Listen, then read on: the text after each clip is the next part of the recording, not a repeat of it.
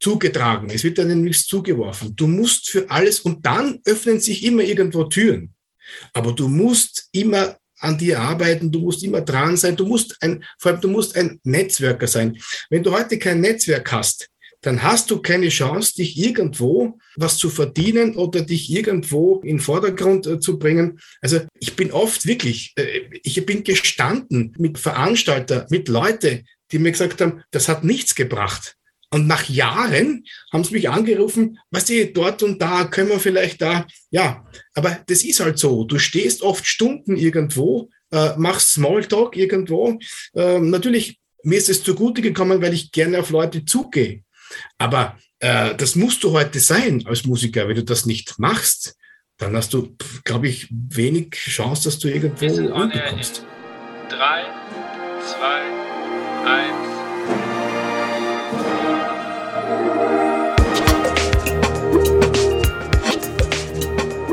Herzlich willkommen bei On Air, dem Blasmusik-Podcast.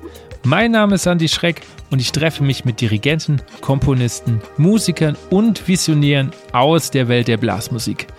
Wir sprechen über Ansichten, neue Ideen, das Leben und natürlich Musik. Hallo und frohes neues Jahr wünsche ich dir. Schön, dass du dieses Jahr auch wieder dabei bist bei On Air, dem Blasmusik-Podcast. Und wie immer stelle ich, bevor wir zu meinem Gast kommen, natürlich den Supporter vor. Das ist wie immer Buffet Crampor, Europas größtem Hersteller, was Blasinstrumente betrifft. Wenn ihr ein neues Blasinstrument braucht, dann kann ich euch den Showroom in Geretsried ans Herz legen. Da findet ihr alles, was ihr sucht. Im Moment ganz aktuell natürlich auch das neue Tenoren von Alexander Wurz. Könnt ihr da ausprobieren und natürlich auch in Partnergeschäften. Kommen wir zu meinem heutigen Gast. Ich habe Reinhold Bieber interviewt, kurz vor Weihnachten. Und das hatte verschiedene Gründe. Ich hatte ihn schon länger auf dem Zettel stehen und dann kam ja die ganz große Nachricht, dass er beim Blechhaufen aufhört. Und dann dachte ich mir, okay, der Sache gehe ich nach. Was gibt es für Gründe, warum er nach 20 Jahren aufhört, beziehungsweise wie waren denn die letzten 20 Jahre? Wir haben relativ viel auch über ihn und seinen Werdegang als Musiklehrer äh, gesprochen und auch seine Anfänge, dass er zum Beispiel als Blockflötenlehrer angefangen hat, obwohl er eigentlich ja Posaunist ist. Dann natürlich, was macht denn den Weg einer Band, einer so erfolgreichen Band wie dem Blechhaufen aus? Also er berichtet tatsächlich von einem sehr harten, aber sehr zielstrebigen Weg. Wir haben auch ein bisschen über die Entstehung des Blechhaufens gesprochen und auch in die Arbeit des Blechhaufens. Wie proben die? Was waren so die Gedankengänge dahinter? Und, und vieles, vieles mehr. Ich wünsche euch viel Spaß.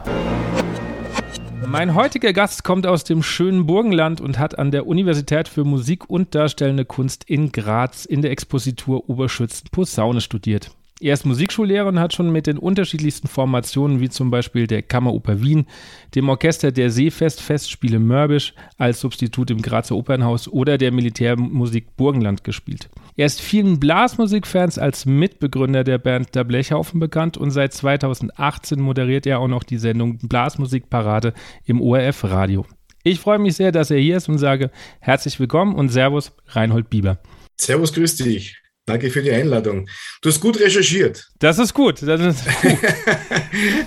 Glück gehabt. Ja, ich, hab, ich wusste gar nicht, dass ich schon so viel gemacht habe. Findet man auf den einschlägigen Seiten ja, auf ja. jeden Fall ja, von dir. Okay, meine erste Standardfrage in meinem Podcast jetzt seit eineinhalb Jahren ist, welches Stück Musik hast du dir als letztes bewusst mal angehört, bevor wir das Interview machen? Ähm, das ist eigentlich ziemlich einfach und schnell erklärt.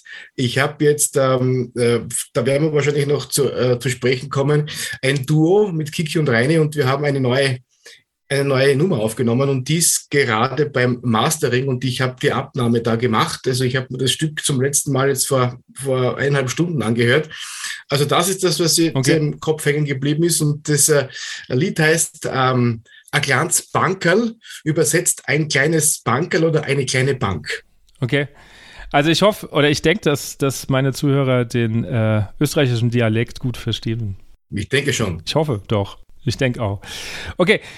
Äh, gehen wir gleich mal zur Sache. Vor ein paar Wochen gab es ja die einschlägige Nachricht und für alle Blasmusikfans, dass du, obwohl ich das ja gerade noch so schön erwähnt habe, ähm, den Blechhaufen verlassen wirst oder eigentlich schon verlassen hast. Ja, das stimmt. Verlassen hast, äh, ähm, genau. Also ich bin offiziell schon noch dabei, weil wir das Jahr noch äh, auch äh, buchhalterisch und auch was das Management betrifft noch abschließen. Aber die Jungs sind jetzt mit einem anderen Posaunisten unterwegs. Ja, das hat sich äh, irgendwie, wie soll ich sagen, ich mache das jetzt äh, über, über 20 Jahre, 23, 25 äh, Jahre und bin Jahrgang 73. Äh, meine Kinder sind 12 und 13 die letzten 12, 13 Jahren äh, haben sie nicht so viel gehabt von mir. Das ist äh, eine Geschichte, warum ich einfach die Wochenende nicht mehr so viel unterwegs sein möchte. Das ist eigentlich der Hauptgrund. Ich habe sehr viel Zeit, sehr viel Energie in den Blechhaufen gesteckt, äh, was aber sein muss. Sonst äh, wirst du auch nicht erfolgreich und sonst äh, kannst du sowas auch nicht machen. Also du musst schon zu 100 Prozent dabei sein. Und äh, deshalb auch so, dann war diese ganze Pandemie-Geschichte und da irgendwie ist man dann gekommen, eigentlich so richtig fehlt mir der Blechhaufen in dieser schwierigen Zeit jetzt gar nicht. Ich möchte auch ein bisschen was anders auch einmal machen und da, du kannst nicht äh, zwei, drei äh, Geschichten nebenbei ähm, Rennen haben, das funktioniert nicht. Äh, vor allem, ich habe auch das Management gemacht. Da musst du zu 120 Prozent dabei sein. Und deshalb auch die Entscheidung, das eben jetzt nicht mehr zu machen. Ich denke, die Jungs äh, sind gut aufgestellt und werden das ohne mich jetzt auch äh, gut weiterführen. Du hast äh, schon so ein bisschen angerissen, weil so eine Entscheidung über 20 Jahre dabei trifft man ja nicht von heute auf morgen. Wie lange ist das gereift in dir? Naja, also wie gesagt, das war in, in dieser schwierigen Zeit, da eben, wo wir alle zu Hause waren, wo wir nachgedacht haben, wie geht's weiter, was sollen wir alle tun? Wie geht es überhaupt in der Branche weiter? Das ist ja auch so eine Frage. Viele Veranstalter wissen äh, genau wie die Künstler nicht, wie es weitergeht. Äh, sollen wir Konzerte machen? Trauen wir uns schon? Wie lange sollen wir noch warten? Also in dieser Zeit habe ich mir gedacht, wenn nicht jetzt, wann dann? Da ist eben dieser Gedanke gekommen, mich vom Blechhaufen zu quasi zu distanzieren und einfach Abstand nehmen und einfach was anderes tun. Und ich denke, die Zeit ist insofern auch reif, weil die Jungs ähm, ja auch wissen, was sie tun. Und wir sind gut aufgestellt. Und das Einzige, was jetzt noch äh, natürlich ein Thema auch war, ist das Management, aber das hat sich auch jetzt gefunden. Das ist jetzt noch nicht ganz offiziell, aber das ist, ist auch so, dass das weitergeht, aber nicht mit mir. Aber ich denke, das ist auch gut so, weil wenn du diesen Schritt machst, dann musst du auch ähm, Abstand haben. Du kannst nicht von, also das habe ich gelernt in diesen vielen, vielen Jahren, wo ich auf der Bühne war und auch mit Veranstaltern gesprochen habe. Äh, du musst, wenn du weg bist, weg sein. Du kannst nicht von hinten irgendwo deine Ideen reingeben, wenn du vorne nicht dabei bist. Also ich glaube, es funktioniert vielleicht bei einigen Bands auch, das mag sein, aber ich denke, äh, dass es bei uns nicht funktioniert. Also alleine, wenn ich mir die Praxis jetzt hernehme und wir spielen irgendwo in Deutschland oder in Schweiz oder Holland ein Konzert und äh, ähm, ich bin jetzt nicht da und möchte das Ganze von hinten irgendwie managen oder von außen. Du musst den Kontakt mit den Veranstaltern haben. Der Kontakt mit dem Publikum ist wichtig. Und das ist schon so eine, so eine Sache, wo ich sage, wenn das nicht gegeben ist, dann muss es jemand sein, der vor Ort ist. Ich, ich glaube, das macht es nicht einfach. Man muss einfach dann sagen, das war's, ein Schnitt.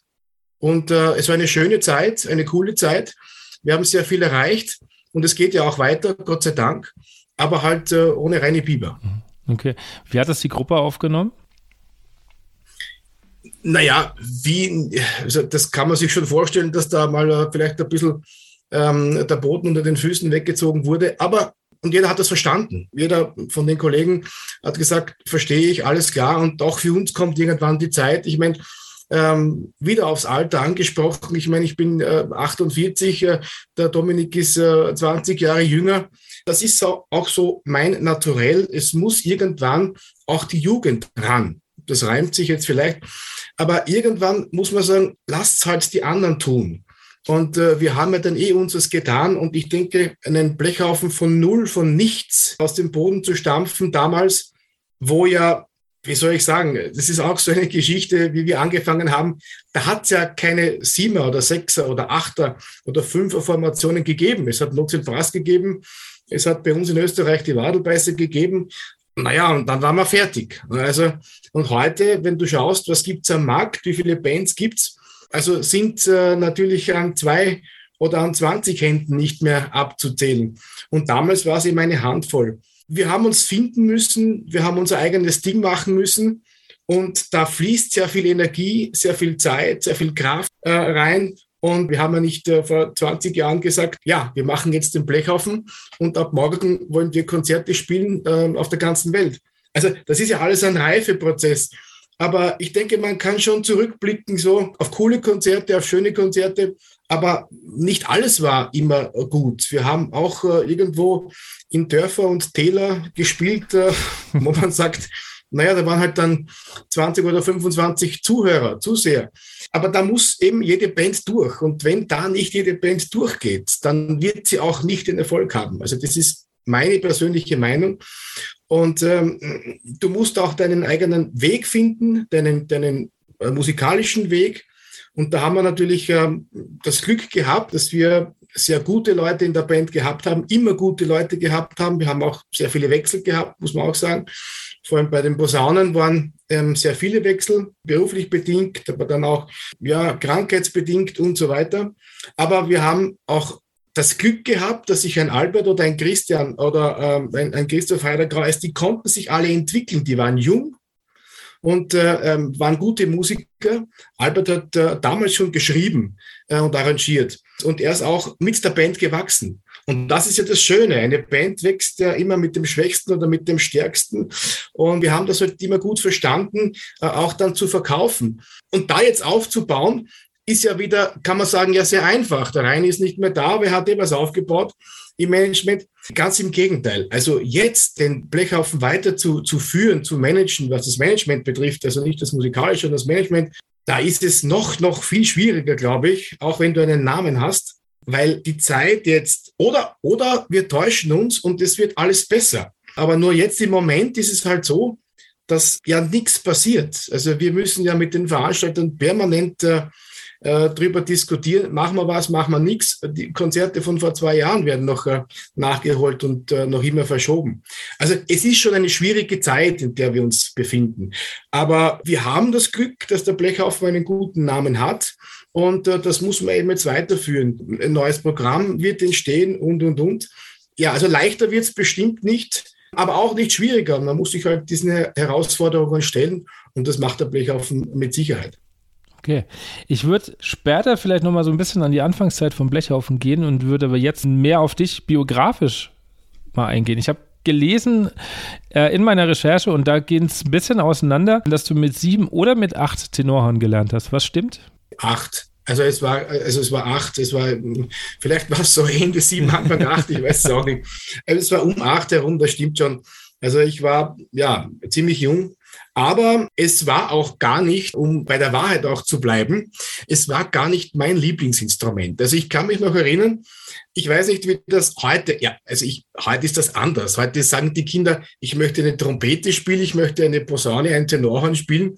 Früher bei uns war es eben so, im örtlichen Musikverein, äh, wie ich begonnen habe, wurde Jahre 1981 wurde der Musikverein gegründet. Da haben wir alte Instrumente gehabt und wir waren eben Kinder. Und diese vielen Instrumente sind auf einem Tisch gelegen. Und es war ein, in der Gemeinde hat man eine Ausschreibung gemacht, wer es interessiert, wer möchte ein Instrument lernen.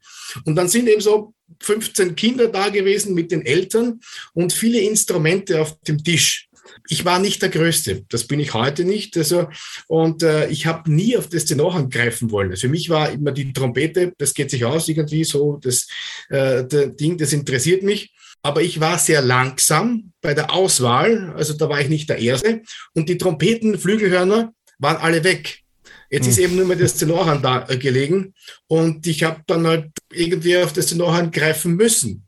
Aber ich habe die Liebe dann zum Instrument gefunden, natürlich war dann eben auch in der Musikschule und so weiter, habe dann studiert und dann habe ich mir gedacht, okay, dann gehst du eben auf die Uni.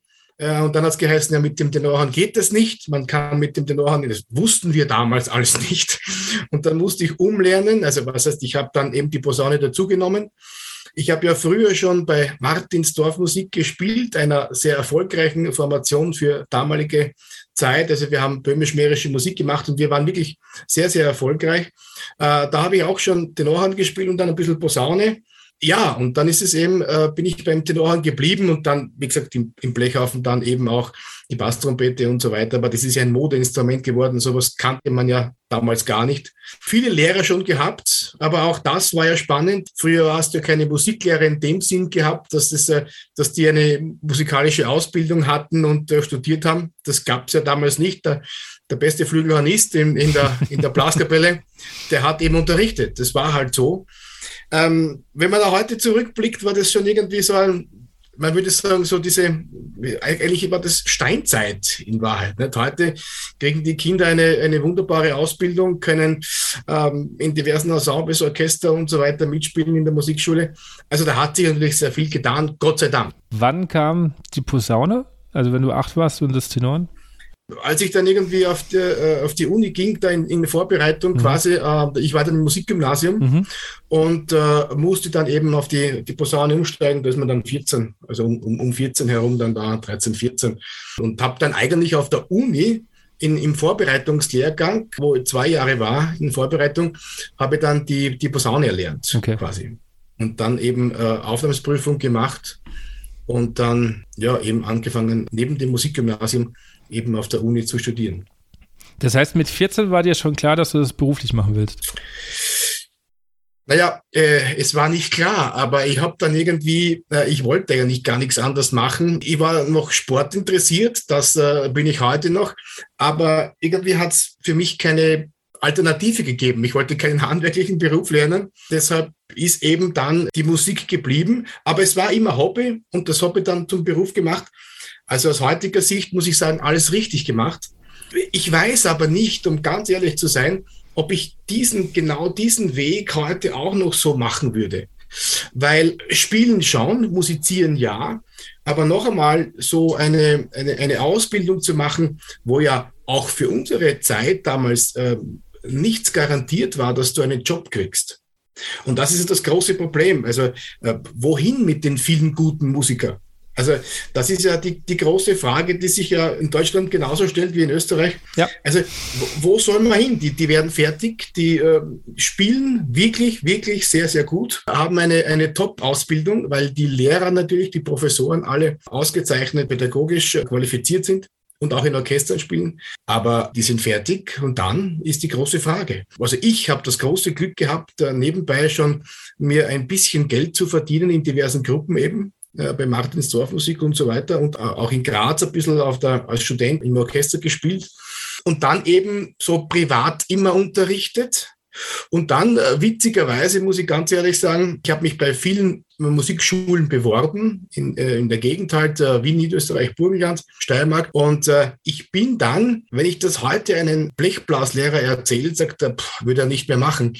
Ich habe dann begonnen, weil eine Stelle als äh, Blockflötenlehrer, da ist eine Kollegin in, in Niederösterreich, in, in Wolkersdorf im Weinviertel, eine Kollegin in Karenz gegangen. Meine Schwester hat, war gleichzeitig, also die war auch fertig, die hat Klarinette studiert und äh, die hat auch Bewerbungen geschrieben. Das war dann so, dass sie dort eine Stelle bekommen hätte für diese Karenzstelle Blockflöte und hat aber schon in dieser Zeit eine andere Stelle in der Gegend äh, hier bei uns bekommen. Jetzt war das dort frei und dann habe ich gesagt, na gut, ich, ich fahre hin, schauen wir das an. Und dann war das wirklich so, dass die mich genommen haben. Sie hatten schon einen, einen tiefen Blechblaslehrer, aber der war nur so Teilzeit und war eigentlich bei der Gemeinde. Und ich bin dann dort eingestiegen mit 23 äh, Stunden Blockflöte und habe drei oder vier Jahre, also das ist wirklich über drei, vier Jahre habe ich nur Blockflöte unterrichtet. Also mir muss keiner erzählen, was es heißt, Blockflöte. Wirklich, ich liebe das Instrument, aber für einen Bläser, ich komme jetzt vom Bläsersektor und will eigentlich äh, Posaune, Tenoren unterrichten oder Tuba. Ich habe natürlich sukzessive aufbauen müssen, äh, ein, eine komplette Klasse. Mhm. Und äh, das ist auch so, also es war wirklich Hardcore. Äh, Kinder mit vier, fünf, sechs Jahren dann so weit zu bringen, dass sie irgendwann vielleicht einmal ein, ein Blasinstrument erlernen, das war schon wirklich harte Arbeit. Also das war wirklich nicht einfach. Aber es war eine lehrreiche Zeit und ich bereue da überhaupt nichts. Also das war wirklich eine, schöne Zeit, auch weil ich viel gelernt habe, Umgang mit ganz kleinen Kindern und so weiter. Aber das noch einmal jetzt machen, also wenn ich jetzt eine Stelle kriegen würde und äh, man würde mir sagen, ich muss jetzt äh, 23 Stunden Blockflöte unterrichten, bei aller Liebe, ich schätze wirklich die Blockflöte, aber als Bläser würde ich das, glaube ich, heute nicht mehr machen. Aber Respekt, dass du das damals gemacht hast, drei Jahre, vier Jahre durchzuziehen. Also das, also wenn ich mir vorstelle, okay, ich komme aus dem Studium, äh, man übt da äh, fünf, sechs Stunden in seinem Übekämmerchen äh, sein Instrument und dann heißt es die nächsten drei Jahre ja jetzt erstmal Blockflöte, dann äh, fragt man sich ja auch irgendwie, was habe ich die letzten Jahre gemacht? Ja, du musst es, du musst es machen, damit du weißt eigentlich, was es heißt, Blockflöte zu unterrichten. Aber ähm, du, es war nicht immer einfach, äh, aber du siehst es, es geht alles. Wenn man will, äh, geht alles. Und mir blieb auch gar nichts anderes übrig, weil ich war froh, einen Job zu bekommen. Viele meiner Kollegen, mit denen ich damals studiert habe, die haben nichts. Also Kollegen, die haben bis heute keinen Job. Also schon einen Job, aber die machen halt was anderes, komplett was anderes und dafür studierst du aber 10, 12 Jahre. Und das ist eben genau da, wo ich mir denke, boah, es ist schon schwer. Also, ähm, und, und es wird ja nicht besser. Wenn ich denke, ja, die Lehrer sind alle jung, ja, oder mittleren Alters da, also wann gehen die nächsten in Pension? Da ist schon eine harte Zeit noch für junge Musikstudenten. Das stimmt. Und dann denkt man von Deutschland aus immer, in Österreich ist alles äh, besser für Musiker. Also es ist überall gleich. Es ist überall gleich schwer oder gleich leicht. Ich denke, man muss halt, weißt du, ich habe schon oft überlegt, und ich weiß gar nicht, ob es das gibt, ob es ein Fach irgendwo auf der Uni gibt oder irgendwo, wie man sich selber verkauft. Ich glaube, also das habe ich mir auch schon überlegt. Wir ja. hatten sowas auch nicht. Ich glaube, wenn ich es richtig mitbekommen habe, dass äh, in, in Würzburg an der Hochschule das jetzt angedacht ist oder eingeführt ist. Also ich habe irgendwie sowas schon mal äh, gehört und dachte mir, endlich kommen sie drauf, weil genau darum geht es ja. Man, man studiert, man ist quasi fachlich echt ausgebildet und kommt raus und weiß aber nicht, wie kriege ich das überhaupt an jemanden mal ran. Genau. So, das, das, das, da ja. spielen ja sehr viele Faktoren eine Rolle. Also äh, du bist fertig, ja, okay, was mache ich jetzt? Äh, ich kriege genau. jetzt keinen Job als Musiklehrer, ich kriege jetzt keinen Job im Orchester okay, was tun? Ich kann mir meine eigene Formation machen, aber da bist du natürlich auch abhängig von anderen. Also es ist nicht ganz so einfach. Wie verkaufe ich mich, äh, wie vermarkte ich mich? Und man muss ja ein bisschen auch aus der Komfortzone raus. Mhm. Man kann ja nicht sagen, okay, ja gut, äh, ich bin fertig, kriege einen Job und dann unterrichte ich. Also man muss ja sehr viel tun dafür, dass man überhaupt irgendwo dann dabei ist, damit man äh, gefragt wird. Ich habe oft Jobs gespielt in Wien für, für 20 äh, Euro. Ich bin 100 Kilometer in eine Richtung gefahren, habe 20, 25 Euro gekriegt und bin wieder 100 Kilometer zurückgefahren. Wenn du heute einem Studenten das sagst, mhm. ich habe oft äh, angerufen, ich brauche dort und dort jemand, äh, keine Zeit, äh, wie viel wird bezahlt? Und das ist auch so ein Ding. Wir haben damals nicht gefragt, was, was, was, was ist zahlt. Wir haben das Ding gespielt. Und das ist, muss man den Studenten, also nicht alle, ich will dir bitte nicht alle irgendwo da, ja, ja. aber äh, äh, die erste Frage ist immer, was gibt's Gage? Was ist, was, was wird bezahlt? Das, das war nicht unsere erste Frage. Wir haben sofort äh, nur mal geschaut, ob die Verfügbarkeit da ist, ob wir Zeit haben oder irgendwo anders spielen und haben, wenn wir Zeit haben, haben wir gesagt, ja, machen wir. Und dies ist auch so eine Zeit, die damals war und die jetzt halt anders ist. Also es ändert sich halt alles ein bisschen. Nicht? Und äh, mhm. wir, aber es gibt heute natürlich auch ähm, äh, Studenten, die, die, die sich unter Anführungszeichen den Arsch aufreißen, damit sie irgendwo reinkommen und äh, alles tun dafür. Aber es wird ihnen schon sehr, sehr leicht gemacht. Aber man sieht eh, dass es nicht so leicht ist. Also man hat dann irgendwie dann kein, keinen Job im Orchester und kein. Ich habe auch überlegt, ich hat, es hat die Überlegung gegeben, eine private Musikschule zu machen. Also mhm. ich habe viele, viele Dinge überlegt. Und Gott sei Dank ist es so gekommen, wie es jetzt wie es ist und habe auch den Job als äh, beim OF bekommen bei uns, der wieder ganz eine andere Richtung, also was heißt, es ist nicht eine Richtung, es ist Musik natürlich, ich mache dort die Blasmusikparade, aber ich glaube, es wird einem nichts zugetragen. Es wird einem nichts zugeworfen. Du musst für alles und dann öffnen sich immer irgendwo Türen. Aber du musst immer an dir arbeiten, du musst immer dran sein, du musst ein, vor allem du musst ein Netzwerker sein. Wenn du heute kein Netzwerk hast, dann hast du keine Chance, dich irgendwo was zu verdienen oder dich irgendwo in Vordergrund äh, zu bringen. Also ich bin oft wirklich, äh, ich bin gestanden mit Veranstalter, mit Leute, die mir gesagt haben, das hat nichts gebracht. Und nach Jahren haben sie mich angerufen, was die dort und da, können wir vielleicht da. Ja, aber das ist halt so. Du stehst oft Stunden irgendwo, äh, machst Smalltalk irgendwo. Äh, natürlich, mir ist es zugute gekommen, weil ich gerne auf Leute zugehe. Aber äh, das musst du heute sein als Musiker. Wenn du das nicht machst, dann hast du, glaube ich, wenig Chance, dass du irgendwo unterkommst. Ja, weil es einfach genug gibt. Und dann gibt es halt die, ja. die es machen. Genau. Ja. Ja. Äh, wie würdest du rückblickend deine Studienjahre bezeichnen? Sehr turbulent. Warum? ja, weil wir wirklich, weil wir wirklich Studenten waren, die nicht nur studiert haben. Also wir haben in der Studienzeit wirklich wir haben Tanzmusik gemacht, wir haben das Studentenleben genossen. Wir, wir haben oft äh, Vorlesungen gecancelt, weil wir gesagt haben, heute ist es einfach nicht super, in der Vorlesung zu sitzen. Heute fahren wir irgendwo am See oder heute ähm, gibt es dort irgendwo ein, eine Veranstaltung, die müssen wir unbedingt äh, besuchen, weil da spielt eine tolle Gruppe. Also wir haben da schon alles, äh, alles gemacht, was so auch Gott verboten hat. Also ich habe in dieser Zeit auch zwei Autos äh, zu Schott gefahren. Also es war schon so alles dabei. Okay. Ja, ja. Also das geht ja heute auch alles nicht mehr und heute wird man auch so nicht mehr äh, das machen. Aber damals war es halt eben so. Ich erinnere mich äh, insofern gern zurück und das war ja im Jahre 87, 89 da ne, herum, weil ich habe ja, meine Matrikelnummer war 8773807. Das heißt, ich habe äh, 87 äh, als außerordentlicher Hörer begonnen, 89 dann äh, quasi als ordentlicher Hörer im Studium und nebenbei das Musikgymnasium. Und weißt du, das, das sind ja so Zeit von 14, 15, 16, 17, 18 da, 1 bis 21, 22, 23. Das sind schon so diese Jahre, wo halt, halt viel passiert, wo man äh, sehr viel macht und sehr viel herumkommt. Und, äh, aber ich habe auch sehr viele Professoren gehabt, von denen ich äh, sehr viel gelernt habe. Also auch unterschiedliche Ansätze, die von jedem nimmst eben was mit. Das ist wie bei einem Fußballtrainer auch. Äh, wenn der Neue kommt, nimmst du auch wieder von dem ein bisschen was mit. Ich war sehr interessiert und habe alles so in mich so reingesaugt. Jetzt bereue ich es ein bisschen, weil das ist erst in den letzten 15, 20 Jahren dann so gewesen, dass ich wirklich extrem viel geübt und gespielt habe. In der Studienzeit war es ein bisschen weniger. Ich, ich habe halt das gemacht, was man tun musste. Bin überall sehr, sehr gut durchgekommen, habe auch gut meine, äh, meine, meine Orchestergeschichten gespielt und so. Aber das richtige Üben, das ist erst gekommen vor, boah, ich sage jetzt einmal, also nicht, nicht in der Zeit von 14 bis 20, also äh, danach. Also alles, was danach war, da ist dann wirklich zur Sache gegangen, da haben wir wirklich oft äh, Stunden und Tage geübt.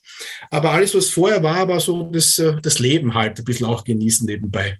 Das tun viele vielleicht auch jetzt nicht mehr oder vielleicht doch. Ich habe zwar Kontakt zu vielen Studenten, äh, auch bei uns, weil äh, ich wohne ja in Bad Hatzmannsdorf und äh, die Uni ist in Oberschützen, das ist genau ein Steinwurf entfernt, das sind genau jetzt drei Kilometer rüber.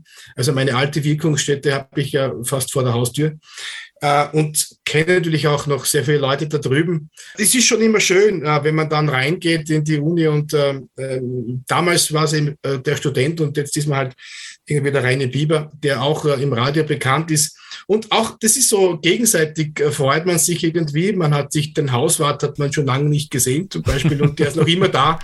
Also schöne Zeit eigentlich. Und ich erinnere mich wirklich sehr, sehr gerne an meine Studienzeit zurück. Zwei Fragen.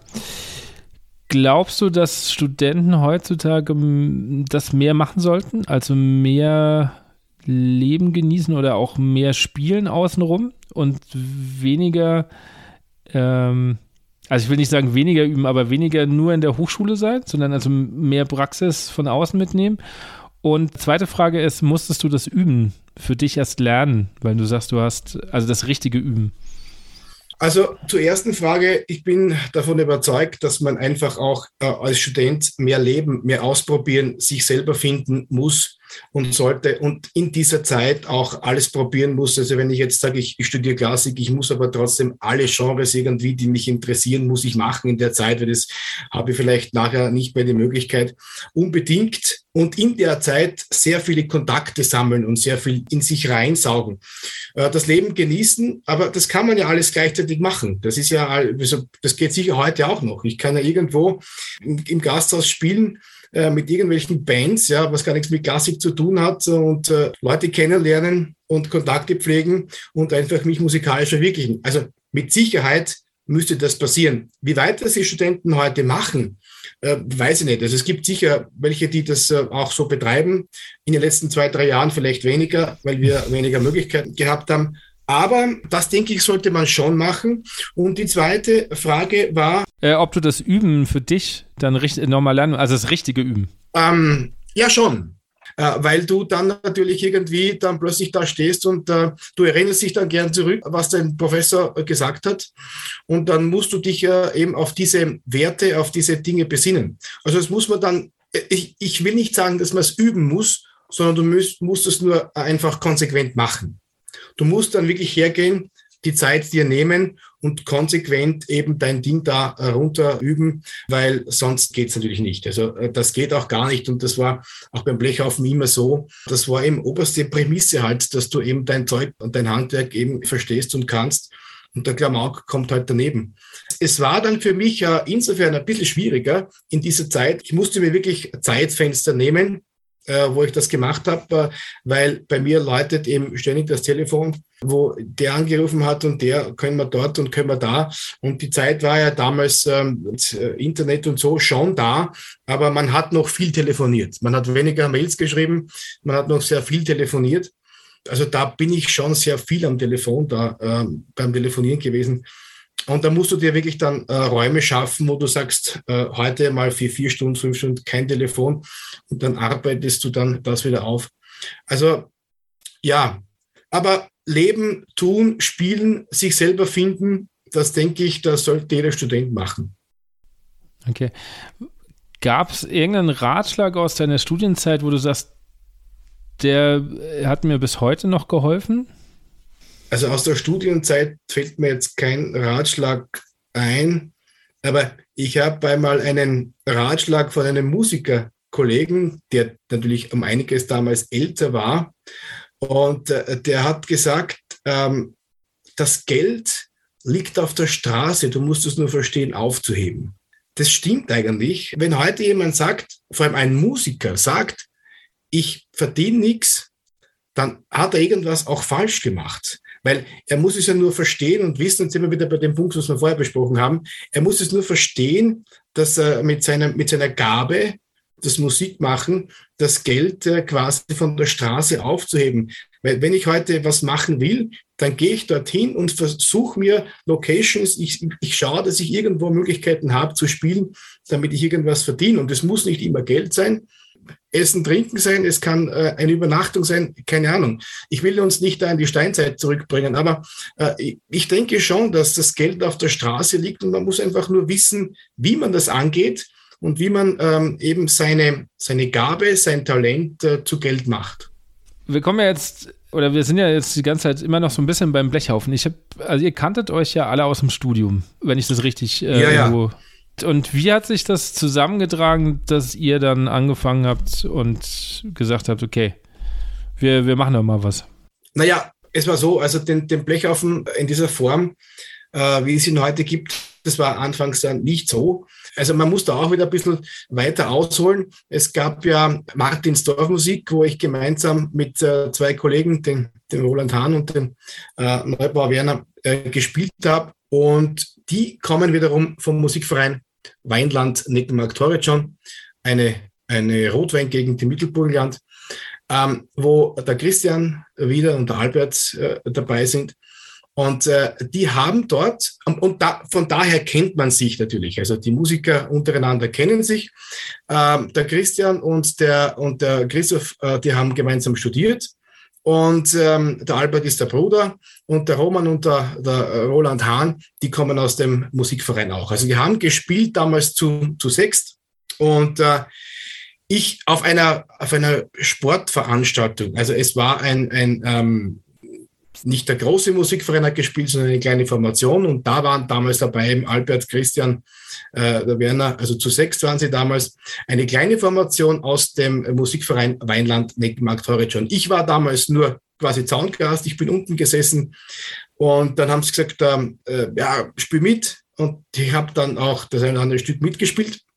Und das Prägendste für mich war, man kennt Fünfer- und Sechser-Ensembles, aber das Prägendste für mich war, wie ich eine Amselpolka gehört habe, dass man die auch zu fünft oder zu sechst spielen kann. Das war für mich so neu, dass ich gesagt habe, das ist so einfach was Neues. Und die Jungs wussten das nicht. Die haben das schon immer halt gespielt. Na, man spielt halt irgendwie zu fünf, zu sechs, halt nach dem Musikverein, nach der Musikvereinsprobe und probiert halt da irgendwas. Aber eine Amselpolka dann so zu spielen, wie die damals die gespielt haben, also jetzt, ich meine jetzt nicht von der Qualität, sondern einfach, wie es arrangiert war. Ähm, und das kennt man ja auch von unserer ersten äh, Platte. Die Amselpolka ist ja als erstes Stück drauf. So ungefähr hat das auch geklungen, nicht ganz so äh, professionell. Und da wusste ich für mich, das ist eine Formation eigentlich, bis dato kannte das niemand. Man kannte Notzielbrass, die hat es gegeben.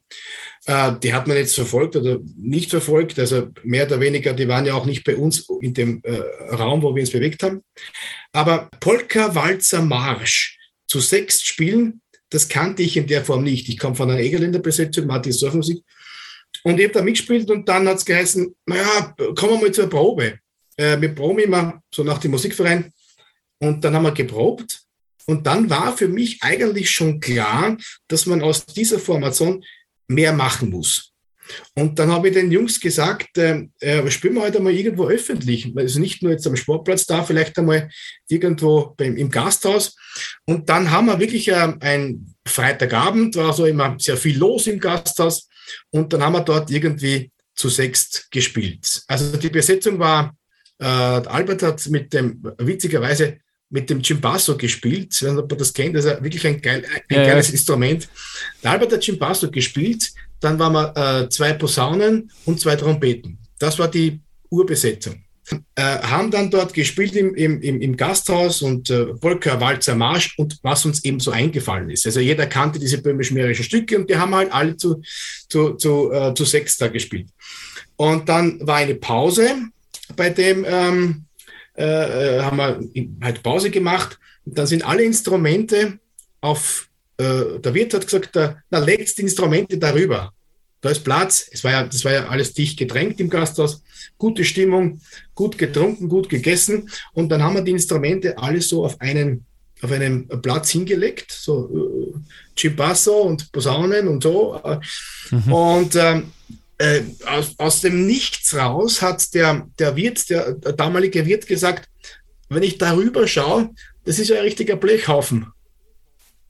Und ähm, das war aber, da war noch nichts geboren, da war nichts gesagt, nichts gemacht. Wir haben dort gespielt und haben einfach immer dann weiter geprobt.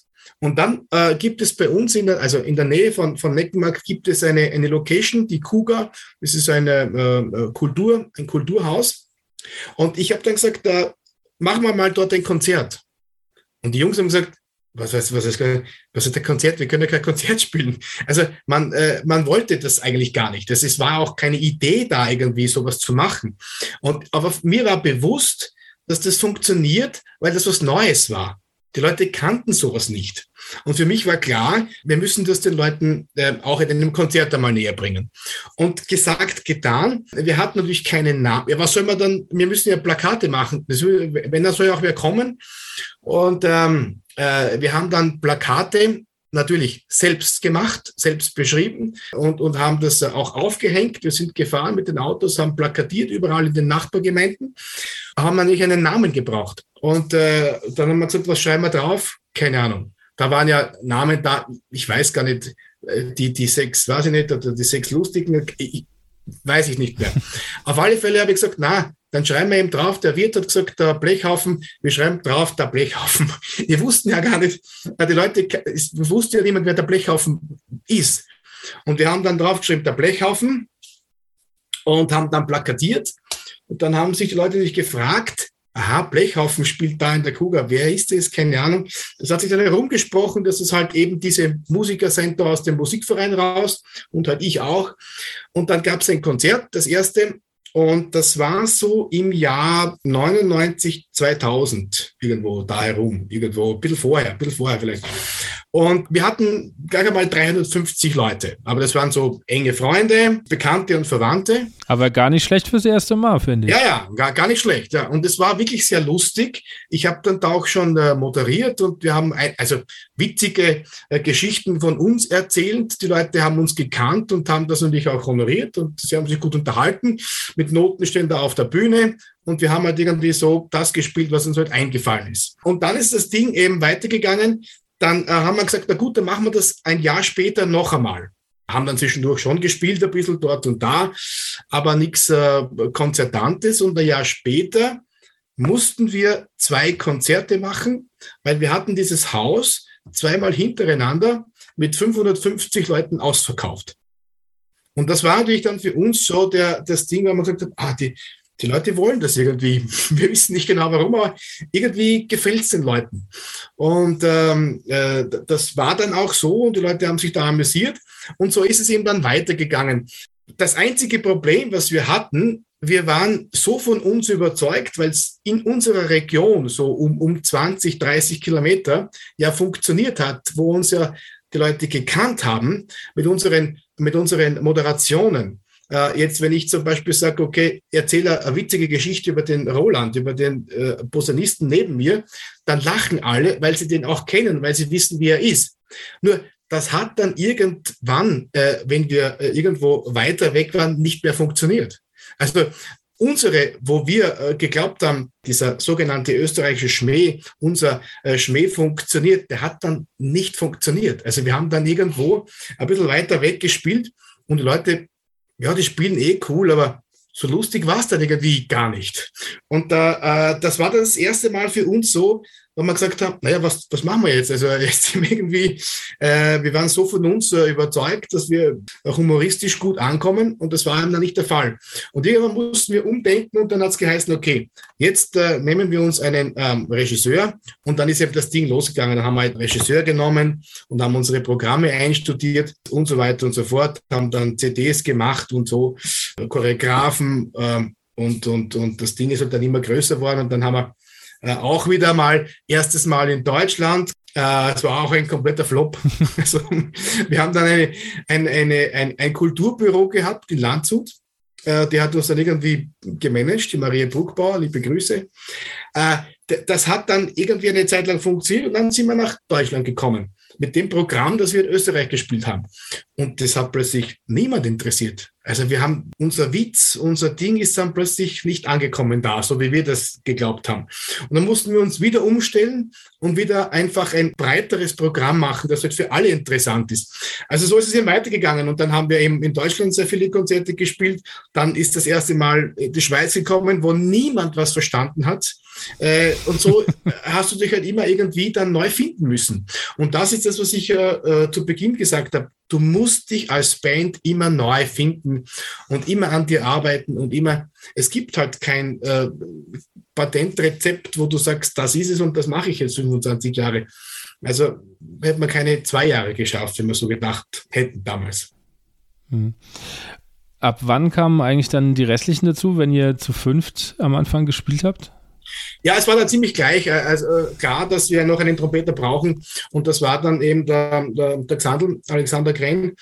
Ähm, äh, das, dann waren wir ausgeglichen. Also das war schon das erste Konzert, das öffentliche Konzert, das wir in der Kugel gespielt haben, war dann schon mit drei Trompeten und äh, drei Posaunen und Helikon. Also äh, und dann aber wirklich nur Cimpasso. Albert hat da wirklich die, das erste Konzert oder die ersten Barkonzerte mit dem Cimbasso gespielt. Das war auch so eine musikalische Entwicklung. Dann irgendwann hat er die Tuba genommen, weil das Cimbasso natürlich sehr, sehr knackig war. Das passt jetzt nicht für, für jede Nummer. Dann ist er auf die Tuba umgestiegen, hat dann eine Zeit lang F-Tuba gespielt. Dann haben wir am, am Sound gearbeitet. Dann wussten wir, wir haben Trompeten oder Flügelhörner und Basstrompeten und die Posaunen. Alle spielen wir nach vor.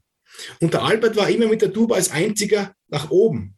Das heißt, der Sound für die Leute vorne war nie so kompakt. dass du sagst, es spielen alle nach vor. Aber das war halt auch eine Entwicklung, wo wir nach Jahren draufgekommen sind, wenn jetzt der Albert das Helikon spielt und alle Trichter gehen nach vor, dann kommt da eine ganze ein ganz anderer Druck da daher. Und dann kannst du plötzlich auch sehr viel Druck machen oder auch eben sehr zurückhaltend spielen. Das sind alles so Dinge, wo wir halt dann ähm, immer ein bisschen halt weiter uns entwickelt haben. Oder auch im Studio. Wir haben früher aufgenommen, da hatten wir ein Raummic und es muss halt sehr raumlastig sein, äh, sehr hallig sein. Und irgendwann äh, bis zum Schluss mit unserem Tontechniker und Tonmeister, mit dem Thomas Hofstetter, auch wieder wir uns gemeinsam entwickelt. Jetzt haben wir zum Beispiel, da ist das Mic und da äh, ist der Trichter. Also wir sind unmittelbar jetzt drauf. Das ist auch so eine Entwicklung, die wir halt äh, gemacht haben. Eine komplette Trennung. Also das sind alles so Dinge, wo würde ich viele heute sagen, boah, ist ja sowieso klar, dass man es so aufnimmt. Ja, für uns war es nicht klar, weil damals hat man halt anders aufgenommen. Aber das gehört halt alles irgendwie dazu zur Band. Das ist halt, was viele halt auch nicht wissen. Und das ist halt harte Arbeit und Tüfteln da und Tüfteln dort. Also. Aber das schweißt ja auch eine Band zusammen, wenn man ja, ja. das äh, so, so, so durchmacht. Genau. Warum hat es dich zum Management verschlagen? Also du hast ja vorhin gesagt, man, man, lernt ja im Studium keine Selbstvermarktung und so. Ist das so ein Ding, was dir liegt? Ja, generell? also ich glaube, sowas kristallisiert sich ja sehr schnell raus. Ja, wie gesagt, wenn du gerne auf Leute zugehst und wenn du gleich einmal der bist, der Ideen hat und du der bist, der sagt, okay, wir müssen mit dieser Band äh, gleich einmal ein, ein Konzert spielen, dann bist du automatisch schon in dieser Situation drinnen. Das, da kannst du mhm. mir gar nicht aus. Also, und äh, wenn einem sowas liegt und mir liegt das, äh, ich gehe gern, wie gesagt, auf Leute zu, ich unterhalte mich auch gern mit Leuten äh, aus den unterschiedlichsten Bereichen auch, weil ich auch der Meinung bin, du kannst immer von jedem irgendwo profitieren. Da machst du das automatisch. Das hat sich irgendwie gar nicht die Frage gestellt. Jeder hat dann gesagt, du machst das, alles gut, wunderbar. Und jeder war froh. Und das ist ja auch gut. Jeder hat ja auch seine, seine Stärken, ähm, die er in der Band natürlich ausüben soll und muss. Äh, ich habe zum Beispiel nie ein Arrangement für den äh, Blechhaufen gemacht. Ich habe nie ein eigenes Stück für den Blechhaufen geschrieben. Und das ist das, was jetzt natürlich auch musikalisch für mich ein bisschen zu kurz gekommen ist. Also wenn du das 120 Prozent Management machst, dann hast du weniger Zeit äh, für andere Geschichten. Und, und jetzt ist es eben so, aber das, Gott sei Dank haben das andere bei uns gemacht. Das ist ja auch gut so. Also wir haben uns ja immer ergänzt. Jetzt habe ich halt äh, auch in dieser schwierigen Zeit, also die letzten zwei Jahre, auch sehr viel Zeit gehabt, äh, mit, mit ein bisschen Abstand auch vom Blech auf, weil nichts passiert ist, auch selber irgendwie neue Ideen zu sammeln, neue Nummern zu schreiben, ähm, und das macht auch Spaß. Und das ist jetzt eine ganz andere Welt. Ich schreibe zwar jetzt nicht unbedingt für Blechhaufen oder für diese, auch für diese Band, sondern zum Beispiel für das Duo, das wir da jetzt auch haben. Und das ist wieder was, weil man denkt, wieder was Neues, andere Geschichte, wieder ein, ein ganz anderer Zugang für mich. Ich könnte ja sagen, ich bleibe ewig beim Blechhaufen, mache immer das Gleiche, muss nichts anderes tun, außer spielen und das Ding zu verkaufen. Wäre ja einfach. Jetzt gehe ich in, in, in eine Richtung da auch, wo man äh, im Duo mit einer Duo-Partnerin Popnummern aufnimmt. Also äh, einfach nur ähm, ges gesanglich. Und das ist wieder was, wo ich mir denke, ah, das ist spannend. Es ist wieder, es ist eine, eine, eine coole Sache. Und da kann ich mich auch äh, in dieser, in diesem Bereich da verwirklichen. Und es ist eine Herausforderung, ein anderer Zugang. Du musst wieder von Leuten, arbeite zum Beispiel wieder mit einem anderen Produzenten zusammen, der eben in diesem Genre ist und von denen zu lernen, das ist äh, wirklich, wirklich eine ganz andere Welt jetzt noch einmal. Ne? Und, und das ist schon, schon irgendwie äh, auch, auch eine neue Aufgabe, aber eine sehr, sehr schöne. Zu dem Duo kommen wir später noch. Ähm, ihr habt ja jetzt quasi 20 Jahre hinter euch gehabt. Wie hält man 20 Jahre durch und beziehungsweise wie hält man so eine Mannschaft 20 Jahre überhaupt zusammen? Das stelle ich mir sehr schwer vor. Ja, ja, das ist schon schwer. Also man muss, jeder muss natürlich äh, von seinen eigenen Befindlichkeiten ein bisschen zurücktreten, mhm. was nicht immer sehr, sehr einfach war. Man, man, muss sich vorstellen, die Jungs sind ja jünger. Ich war ja äh, immer der Älteste. Also Anfang war, war Roman und Roli dabei, die waren gleich alt wie, aber die sind ja dann irgendwann aus äh, beruflichen Gründen nicht mehr dabei gewesen.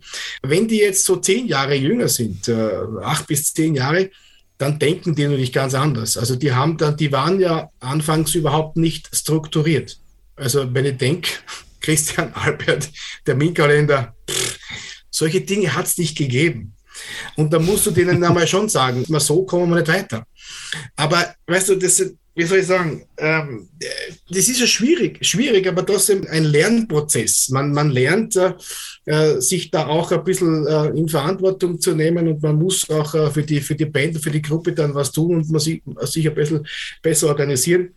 Aber äh, da waren schon schwierige Zeiten dabei. Wir, wir sind sehr oft zusammengekracht, aber wenn wir das nicht gehabt hätten, dann wären wir auch nicht erfolgreich gewesen. Also, und vor allem, wie wir am Anfang die Programme äh, zu siebt alleine gestaltet haben. Da gibt es sieben Leute mit sieben Meinungen.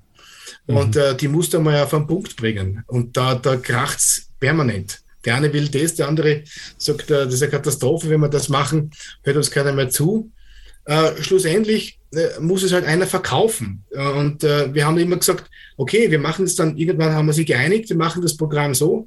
Und wenn es nicht funktioniert, müssen wir es um, umstrukturieren. Dann machen wir halt eine Vorpremiere. Und das hat dann schon gut funktioniert bis irgendwann auch der Punkt gekommen ist, wo wir gesagt haben, dass wir reiben uns da zu sehr auf. Es muss einer her, ein Regisseur, ein Choreograf oder beide, die das Sagen haben dann im Endeffekt. Also äh, unsere alle Ideen werden gesammelt und wir haben ähm, viele Ideen und die bringen das dann am Punkt und äh, wir machen dann ein Programm. Sonst hätten wir äh, viel zu lange für Programme gebraucht und ich glaube, dann hätten wir uns so aufgerieben, dass wir einfach, da, da hast du keine Chance mehr. Und das geht auch nicht. Also es muss, es muss ganz klar sein, wer sagt was, wer macht was. Wo musikalisch der Albert immer das letzte Sagen äh, äh hat und gehabt hat, ähm, war es eben dann im Management so, dass ich gesagt habe, wir machen diesen Gig und wir machen ihn nicht und wir machen es um die Konditionen. Und dann ist alles gut. Es war nicht, nicht immer alles gut, aber es ist halt so. Äh, es gibt gute Konzerte, es gibt schlechte Konzerte, es gibt ganz schlechte, es gibt ganz gute. Und ähm, auch da muss man lernen und da muss man durch. Aber man muss schon einen Schritt zurück machen aus der eigenen Komfortzone, aus, dem, aus den eigenen Befindlichkeiten, weil sonst hast du da so lange kommst nicht durch. Äh, schaffst du vielleicht ein Jahr oder zwei. Du hast schon gesagt, ihr habt äh, in Deutschland gespielt, in der Schweiz, in den Niederlanden. Habt ihr mal ausgerechnet, wie viele Kilometer ihr da gelassen habt? Ja, äh, wir sind einmal um die ganze Welt irgendwie so. Äh, es war, ich weiß es nicht genau, der Christian hat im letzten 20 Jahre Programm, hat er so ausgerechnet, wie viele Kilometer wir gefahren sind. Ich habe das nicht im Kopf, wie viel ähm, Bier wir getrunken haben, wie viel Fleisch wir gegessen haben.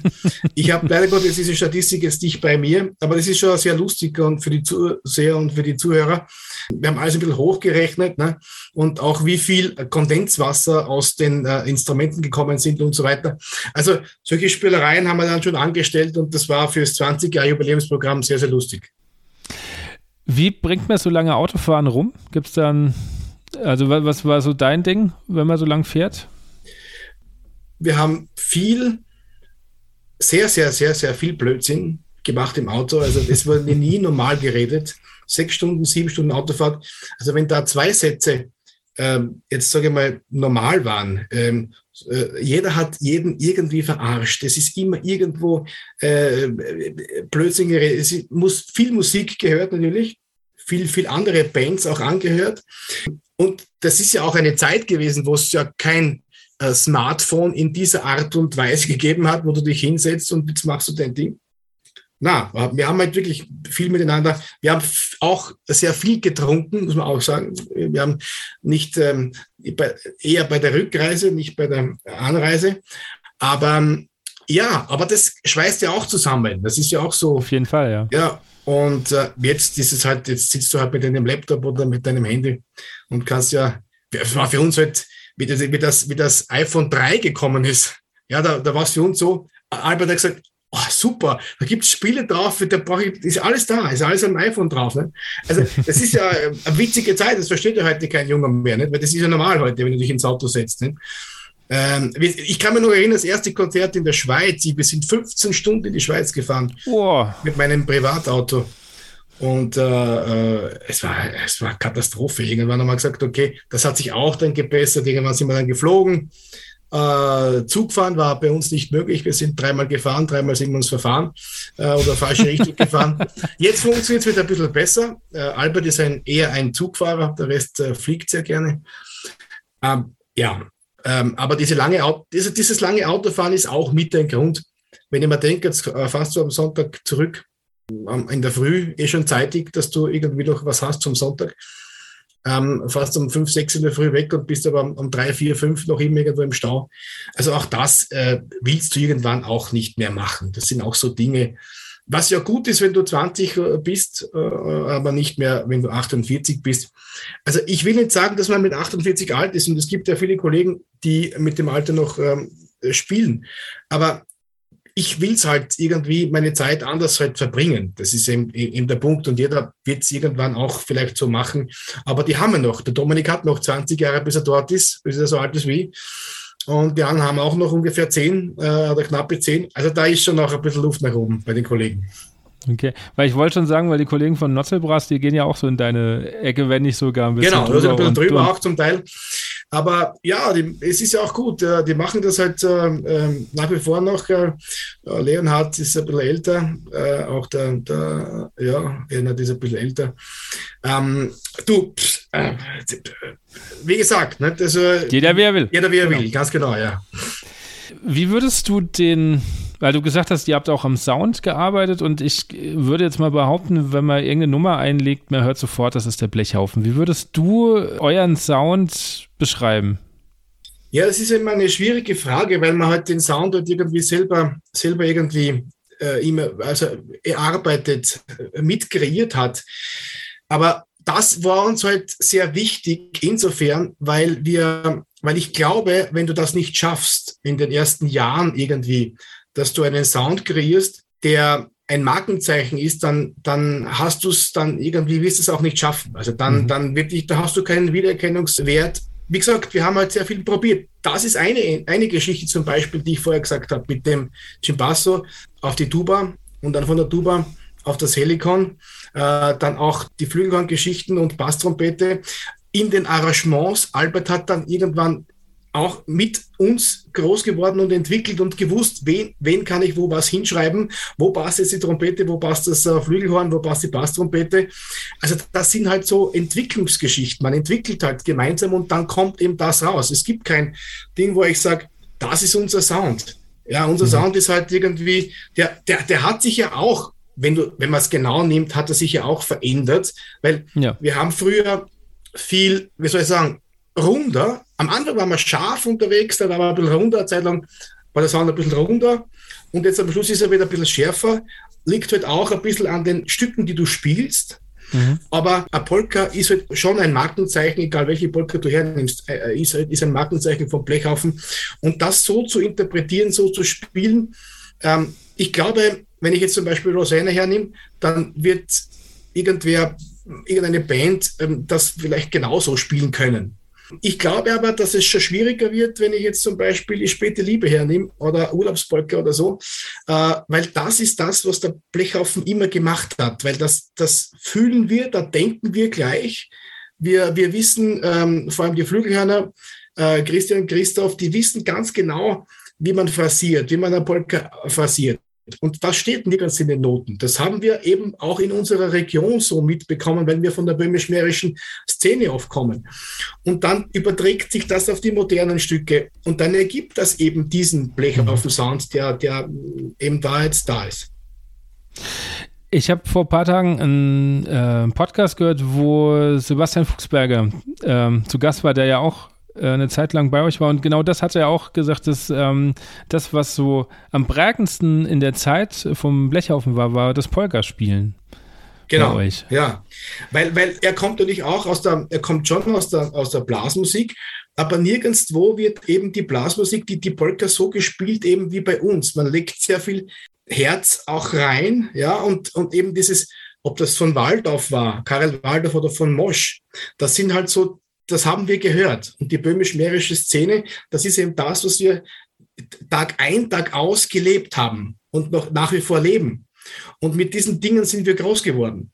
Und, äh, ähm, und das prägt dich dann halt auch als, als Musiker und das gibst du halt dann auch weiter. Und wenn sich sieben Leute so verstehen oder fünf, es reichen ja schon fünf oder sechs, die so denken, dann hast du eigentlich ja schon gewonnen. Und das sagt ja jeder. Ähm, und auch das Begleiten war ja dann so ein Ding. Melodiespielen ist gut, aber du musst ja, hast ja kein Schlagzeug. Du musst wirklich dann permanent Bassbegleitung. Ich kann mich erinnern, wir haben stundenlang nur, nur Bass und Begleitung gespielt. Einfach ohne Melodie irgendwas. Also, damit du einfach immer dass du nicht schneller wirst, nicht langsamer und so weiter und so fort. Also auch das war, war so eine Zeit. Ich, ich glaube, das ist heute. Ich traue mich wirklich behaupten, dass es keine äh, kleine Formation mehr gibt, die, die über Stunden und Tage nur Bass und Begleitung üben. Das glaube ich nicht, dass das gibt heute mehr. Aber das haben wir halt auch gemacht. Also das waren halt auch so, äh, so Dinge, damit eben der Groove einmal da ist. Also du wirst ja immer als, new, als neue Band, wo du nicht zusammengespielt ist, äh, im Rhythmus immer schneller, langsamer. Das variiert ja. Und das ist natürlich schwierig, wenn du kein Schlagzeug hast. Und das ist halt auch, auch ein Ding, wo Albert immer, der geht immer nach vor. Das ist so, das ist so straight auf der Tube, da kannst du gar nicht anders begleiten. Aber das, das musste man halt lernen. Das äh, ist einfach so ein Ding, wo man halt dann das über Jahre macht und dann das so intus hat. Wenn du da äh, nicht drauf bist und wenn nicht alle drei Posaunen drauf sind oder die Trompeten, dann ist es nicht mehr das und dann groovt es einfach nicht mehr. Also ich finde es mal schön zu hören, dass, dass das so geprobt wird. Also ich hatte selber 15 Jahre lang eine böhmische Besetzung und wir haben auch Proben gehabt, wo wir einfach nur Rhythmusgruppe gemacht haben, weil das muss halt sitzen irgendwie. Und wenn ich jetzt in, in, in Vereine oder so gehe, dann fällt das irgendwie immer so unter den Tisch. So, dass entweder es läuft oder es läuft halt nicht und es wird sich immer nur auf die Melodie konzentriert. Genau, wobei du, wenn du alte, uralt Aufnahmen von, von wie gesagt, Waldorf oder, oder Mosch dir anhörst, da ist es ja nur um Rhythmus gegangen. Da war es nicht möglich. Wenn da der Rhythmus nicht gepasst hat, konntest du da oben machen, was du willst. Es hat einfach nicht funktioniert. Das, äh, ist, das groovt halt dann nicht. Ne?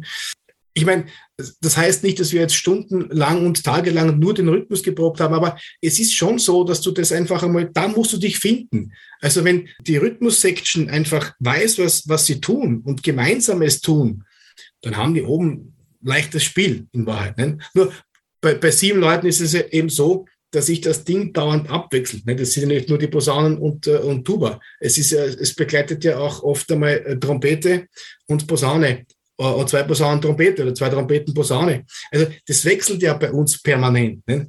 Also du hast ja nicht einen, der jetzt nur Melodie spielt und einer spielt nur Begleitung. Also ähm, auch das ist so eine, eine, eine Findungsphase gewesen, wo man halt irgendwann weiß, wem kann ich wo was hinschreiben, wo hat er eben seine Stärken. Und äh, so, so, wenn du keinen hast in der Band, der komponiert, der arrangiert, dann glaube ich, wird es schwer. Aber die Jungen sind eh alle so fit. Also die, die sie, da, da gibt es ja Bands, da kann ich gar keine Namen nennen, aber die sind alle so fit, die schreiben alle wunderbare Stücke, dass das äh, eh das Problem nicht ist. Also ähm, die, die, die sind alle eh mittlerweile so weit, da, da, damals hat es eben nicht so viele Bands gegeben, aber die, die heute da am Markt sind, also ich kenne da keine schlechten, muss ich ganz ehrlich sagen. Also aber ich weiß noch, als ich eure, ich glaube, die Live-CD war es, die Entertainment Live, ja. und da den äh, Strohwitwer gehört habe. Ich habe, glaube ich, bis zu dem Zeitpunkt noch keine Polka in so einem Tempo gehört, die so viel Nerv und so viel äh, Groove hatte wie, wie da. Fand ich mega. Und vor allem, die, die Zeit zu haben, das so zu spielen, weil das ist ja sehr langsam. Ne? Ja, genau. Das ja. ist ja eben das, das Ding. Und da geht das nur, wenn alle gemeinsam und gleich denken. Sonst hast du da keine Chance. Und das war wirklich live. Das war im Listzentrum in Reiding, haben wir die aufgenommen. Da wurde auch nichts nachgebessert. Ähm, das ist schon, die, die gehört auch zu meinen Favoriten, muss ich sagen. Also von der Aufnahme an sich, von der Qualität der Aufnahme und auch von, ähm, äh, wie wir damals eben drauf waren. Also das war so, das war schon so eine, eine, eine da waren wir wirklich so ein bisschen so am Höhepunkt, also was die damalige Zeit, äh, auch musikalisch für uns, für uns am Höhepunkt. Weil sonst kannst du so ein Konzert ja gar nicht spielen äh, und dann eine CD mit aufnehmen. Ne? Weil du vorhin gesagt hast, ihr, also die Band muss ich immer wieder suchen und muss man verkaufen. War das mit ein Grund, warum dann irgendwann ähm, der XXL-Blechhaufen entstand? Ja, das war auch eine Findungsgeschichte. Also man wollte dann ganz einfach, es ist dann die Zeit auch gekommen, wo diese ganzen Festivals begonnen haben. Egal, ob das jetzt äh, Woodstock war oder, oder in Deutschland und so weiter. Und dann haben wir gesagt, da, wir wollen dann einfach noch ein bisschen mehr Power auf die Bühne bringen. Und dann haben wir gesagt, okay, was können wir tun? ähm, ähm, Schlagzeuger dazu, äh, auch ein guter Kollege von uns, ein, Gitarristen dazu, Arrangements schreiben und äh, einfach eine Platte aufnehmen. Äh, was meiner Meinung nach eigentlich sehr, sehr gut funktioniert hat. Das große Problem an dieser Geschichte war, und das muss immer oder müssen wir uns vorwerfen, wenn ich das noch einmal machen würde, würde ich es eins zu eins gleich machen. Aber ich würde das nicht mehr als Blechhaufen XXL betiteln. Ich würde ganz einfach einen anderen Namen nehmen, aus dem ganz einfachen Grund, weil die Leute, die den Blechhaufen kannten, äh, so wie er war oder wie er ist, zu siebt, ja, ähm, die gehen dorthin, weil sie genau das sehen wollen. Und dann gibt es Leute, die wollen nur Blechhaufen XXL sehen, weil sie den, weil das einfach cool ist, äh, diese XXL-Geschichte. Und du kannst es, ich habe das mit so vielen Veranstaltern besprochen, du kannst für den Zuhörer, für den Konsument draußen, ist es einfach nicht möglich, das zu trennen. Der liest Blechhaufen und es ist völlig klar, für den einen kommen die sieben, für den anderen kommen neun. Und äh, du kannst da nicht alle abdecken. Das ist dann so weit gegangen, dass wir auch bei der, bei der XXL-Formation einen Teil zu sieben gespielt haben und einen Teil im Programm zu elf. Und das ist immer schwer. Also wenn du, wenn ich das heute machen würde, würde dem, dem XXL-Ding, woran ich noch immer festhalte, muss ich ganz ehrlich sagen, weil das ja für mich eine, eine coole Geschichte ist, Blasmusik neu zu verpacken, einen ganz anderen Namen geben, sollen halt dann die sein, der, die halt da oben sind, oder kann ja auch wer anders sein, aber kann ja ruhig der, der Blech auf dem XXL dann sein, aber ein anderer Name. Dann hätte man das klar getrennt und dann wäre es auch einfacher gewesen, das Ding zu verkaufen. So haben wir das natürlich schon verkauft, aber wie gesagt, immer mit, der, mit dem Kompromiss, dass die einen halt das wollen und die anderen das. Mhm. Wessen Idee war das? War das deine?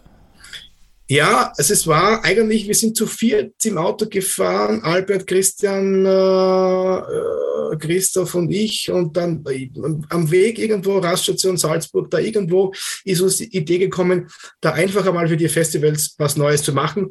Und für uns war es sofort klar, also wir, wir wussten, wir nehmen den Schlagzeuger und wir nehmen den Gitarristen. Und somit ähm, mussten wir nur mehr die, den Rest äh, der, der Band überzeugen, die im anderen Auto gesessen sind. Aber es war mit, mit einem ähm, Auftritt, also wo wir hingefahren sind zu einem normalen äh, Blechhaufen-Gig, für uns klar, wir wollen das Ding machen und haben dann angefangen, Arrangements zu machen. Ich glaube, dass das Ding einfach äh, noch mehr mh, funktioniert hätte, wenn wir da wirklich äh, einen anderen Namen genommen hätten. Aber weiß ich nicht, ist nur eine Einschätzung jetzt zu mir. Okay. Ich habe am Anfang ja auch gesagt, oder du, wir hatten es ja am Anfang auch schon so ein bisschen, dass du Musikschullehrer bist. Ähm, welche Erfahrung oder was nimmst du aus deinen Erfahrungen mit der Band mit und gibst dir an Schüler weiter? Einfach einmal dieses Auftrittsding. Also das gibt ja nichts, wie soll ich sagen, die Hemmung, den Kindern zu nehmen, äh, irgendwo vor Publikum zu spielen. Das ist ja was, was du, ähm, aber das geht halt wahrscheinlich auch nur, weil dich die Kinder dann irgendwo auch auf YouTube und vor vielen Leuten sehen. Und äh, wenn du dann was sagst, dann glauben die dir das schon. Also wenn du sagst, okay, wisst ihr was, ist nicht schlimm, es sind nur ein paar Leute da draußen, wenn sie in die Hose geht, geht sie in die Hose, das ist bei uns auch schon ein paar Mal passiert und so weiter. Also du kennst eh diese Geschichten. Also das ist was, was man den Kindern mitgeben kann. Und äh, das ist auch dann nie ein Problem. Die nehmen das auf, schön sich hin und da gibt es schon, ich habe immer wieder auch äh, vereinzelt äh, Kinder, die dann irgendwie äh, drei Minuten vor dem Auftritt die Nerven schmeißen und dann sagen, ach, ich gehe nicht auf die Bühne, ich spiele nicht. Muss halt irgendwie dann ähm, noch ein paar Geschichten da aus dem Hut ziehen, dass es dann funktioniert, aber es funktioniert eh immer. Und was ich Ihnen auch mitgebe, ist, Sie sollen einfach, also für mich ist immer wichtig, spielen.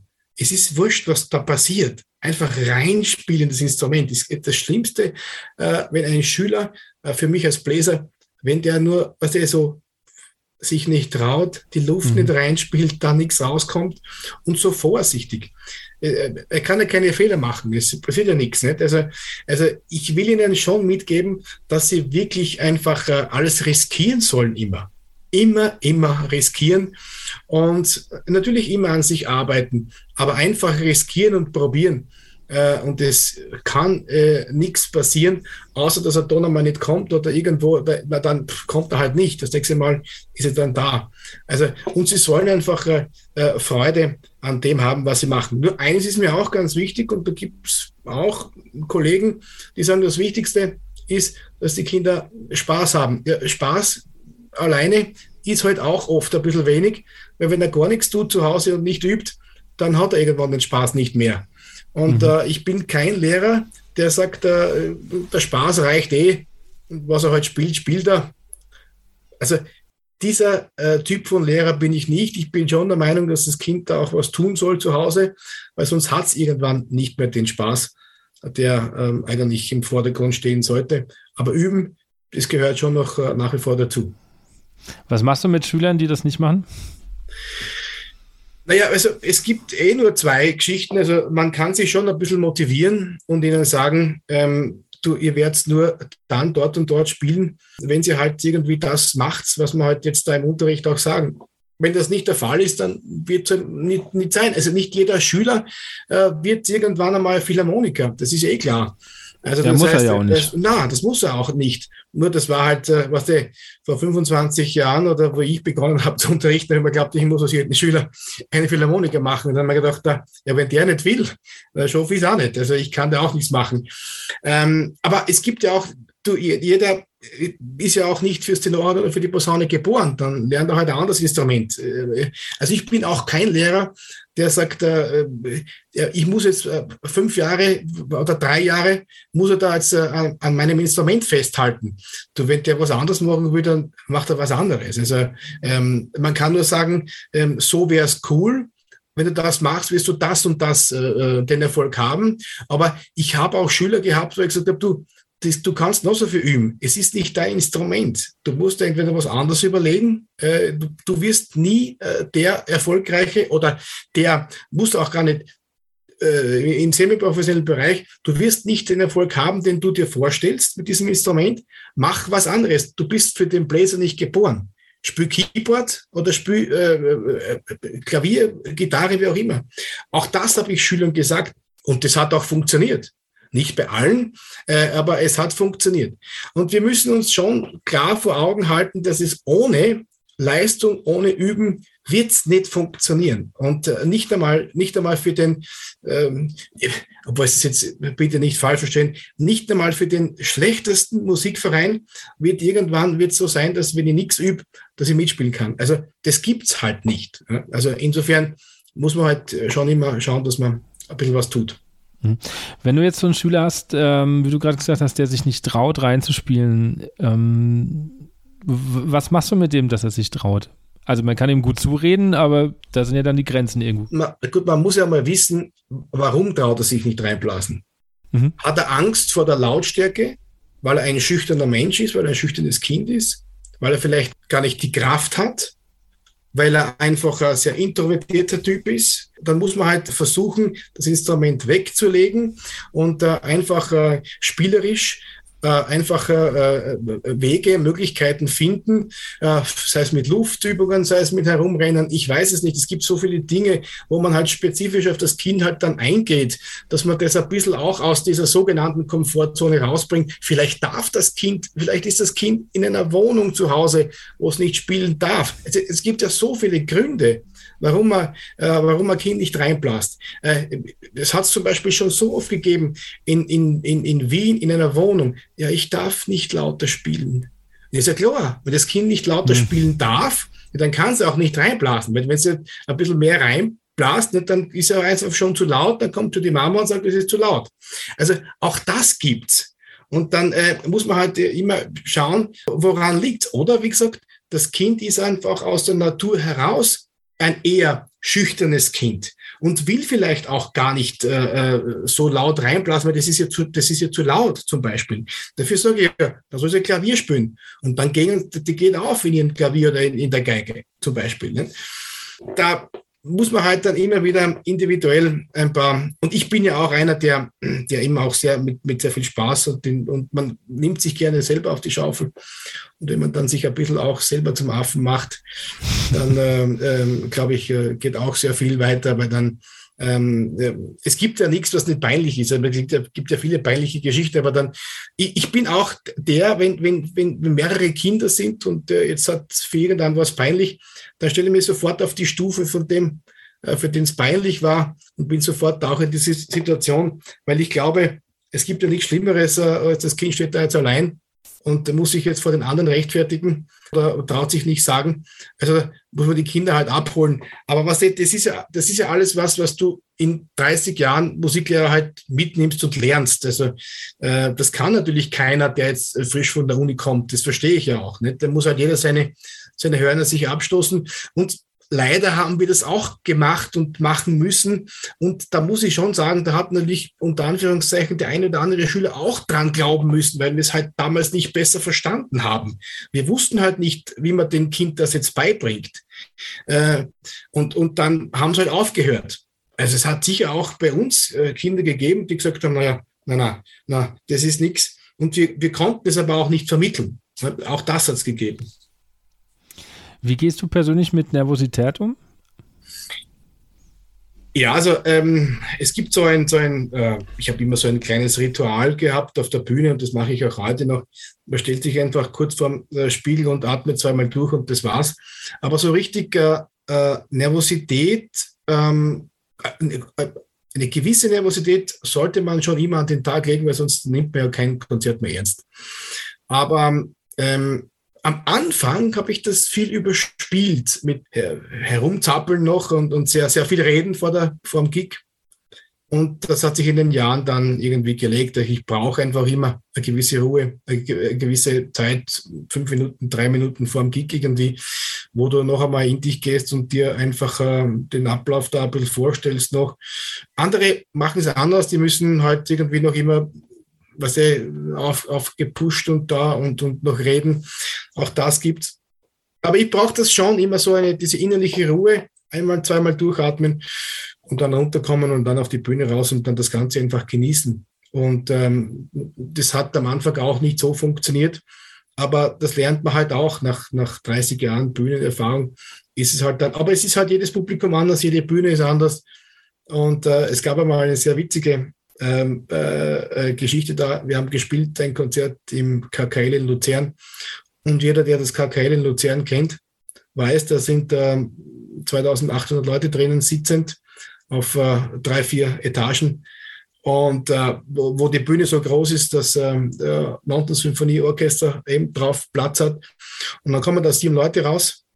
Und ähm, wir haben bei der, beim Soundcheck, also bei der Anspielprobe schon äh, eine Ehrfurcht gehabt vor dem Haus. Also das ist schon eine, eine, eine der Top-Locations in, in Europa, sage ich einmal, das KKL in Luzern.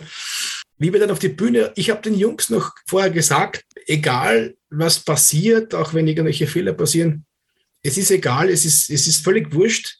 Ähm, wir, wir, haben, wir nehmen das jetzt so auf da draußen, wir saugen diesen, diese Atmosphäre ein, weil das war für uns schon ein Highlight, äh, da zu spielen im KKL in Luzern.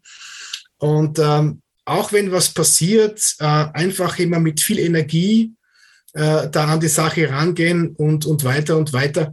Und es war dann so cool, das Konzert. Und, und äh, was ich eigentlich sagen will, wenn du rausgehst, haben die Leute ganz normal applaudiert. Also nicht jetzt unbedingt laut, mhm. aber ganz normal.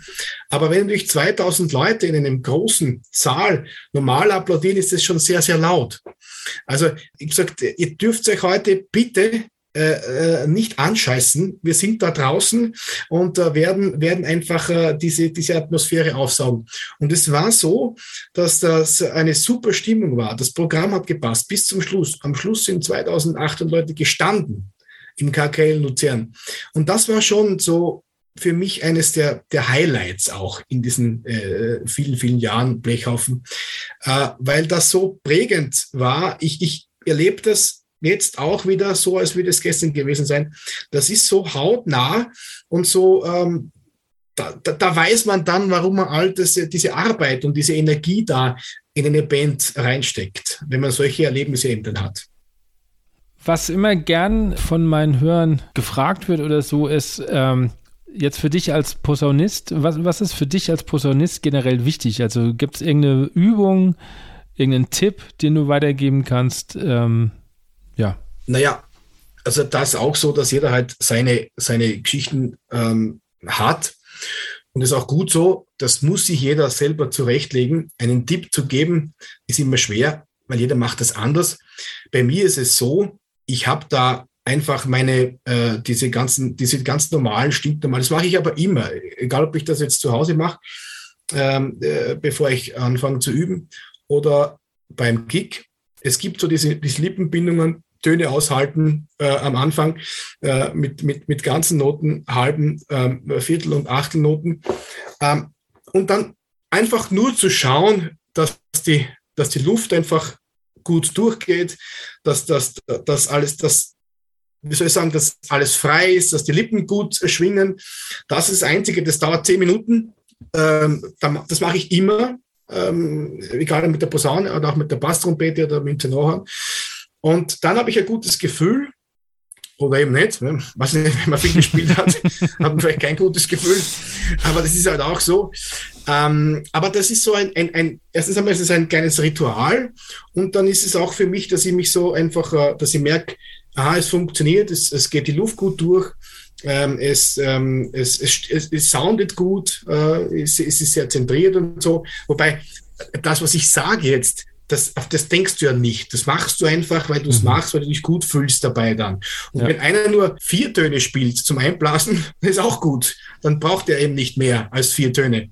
Ich habe am Anfang immer sehr viel probiert und sehr viel herumgespielt äh, und äh, hoch und tief und was ist der Kuckuck, bis ich halt dann irgendwann eben zu meiner Lippenübung oder zu meinen Töne aushalten gekommen bin da. Und das ist für mich das, das Rezept. Und äh, also, wie, wie gesagt, sehr, sehr das mache ich auch mit meinen Schülern. Ich sage ihnen oft, äh, wenn ihr nichts üben wollt, oder dann macht einfach nur 20 Minuten diese Übungen, dass du einfach ähm, auf allen Lagen quasi durch oder halt grammatisch dann mit erster, also leer, er, zweiter, erster, eins, zwei, zwei, drei und so weiter halt äh, mit, mit allen Hilfstönen halt runter. Und äh, das machen sie dann und dann haben sie auch gespielt. Dann haben wir mal nichts halt geübt, äh, was ein Programm ist, sondern einfach nur, einfach mal 20 Minuten, nur einfach mal äh, ein bisschen Basic-Geschichten gemacht. Okay. Ich habe gesagt, du bist seit 2018 sogar auch äh, Moderator im Radio. War das schon immer so ein, so, ein, so ein, Traum von dir, das zu machen oder kam das zufällig? Naja, also als Kind hatte ich schon den Traum, irgendwo auch einmal im, im Radio äh, auch einmal zu, zu moderieren. Ähm, es gibt also witzige Fotos, wo man immer gerne ein Mikro oder einen Kopfhörer in der Hand hat. Ähm, aber ich habe auch äh, dann irgendwie entdeckt bei mir auf der Bühne, dass ich das irgendwie gerne mache. Das ist irgendwie keine, ich habe da auch keine, keine Scheu davor, vor Publikum irgendwie zu, zu moderieren und zu sprechen.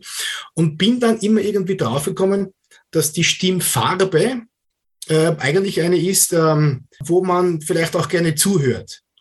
Und äh, äh, das haben dann auch andere Leute irgendwie bemerkt und auch beim Radio und so. Bin aber dann zum Radio aus einem ganz anderen Grund gekommen, nämlich als Aufnahmeleiter für diverse Blasmusiksendungen bei uns. Mhm.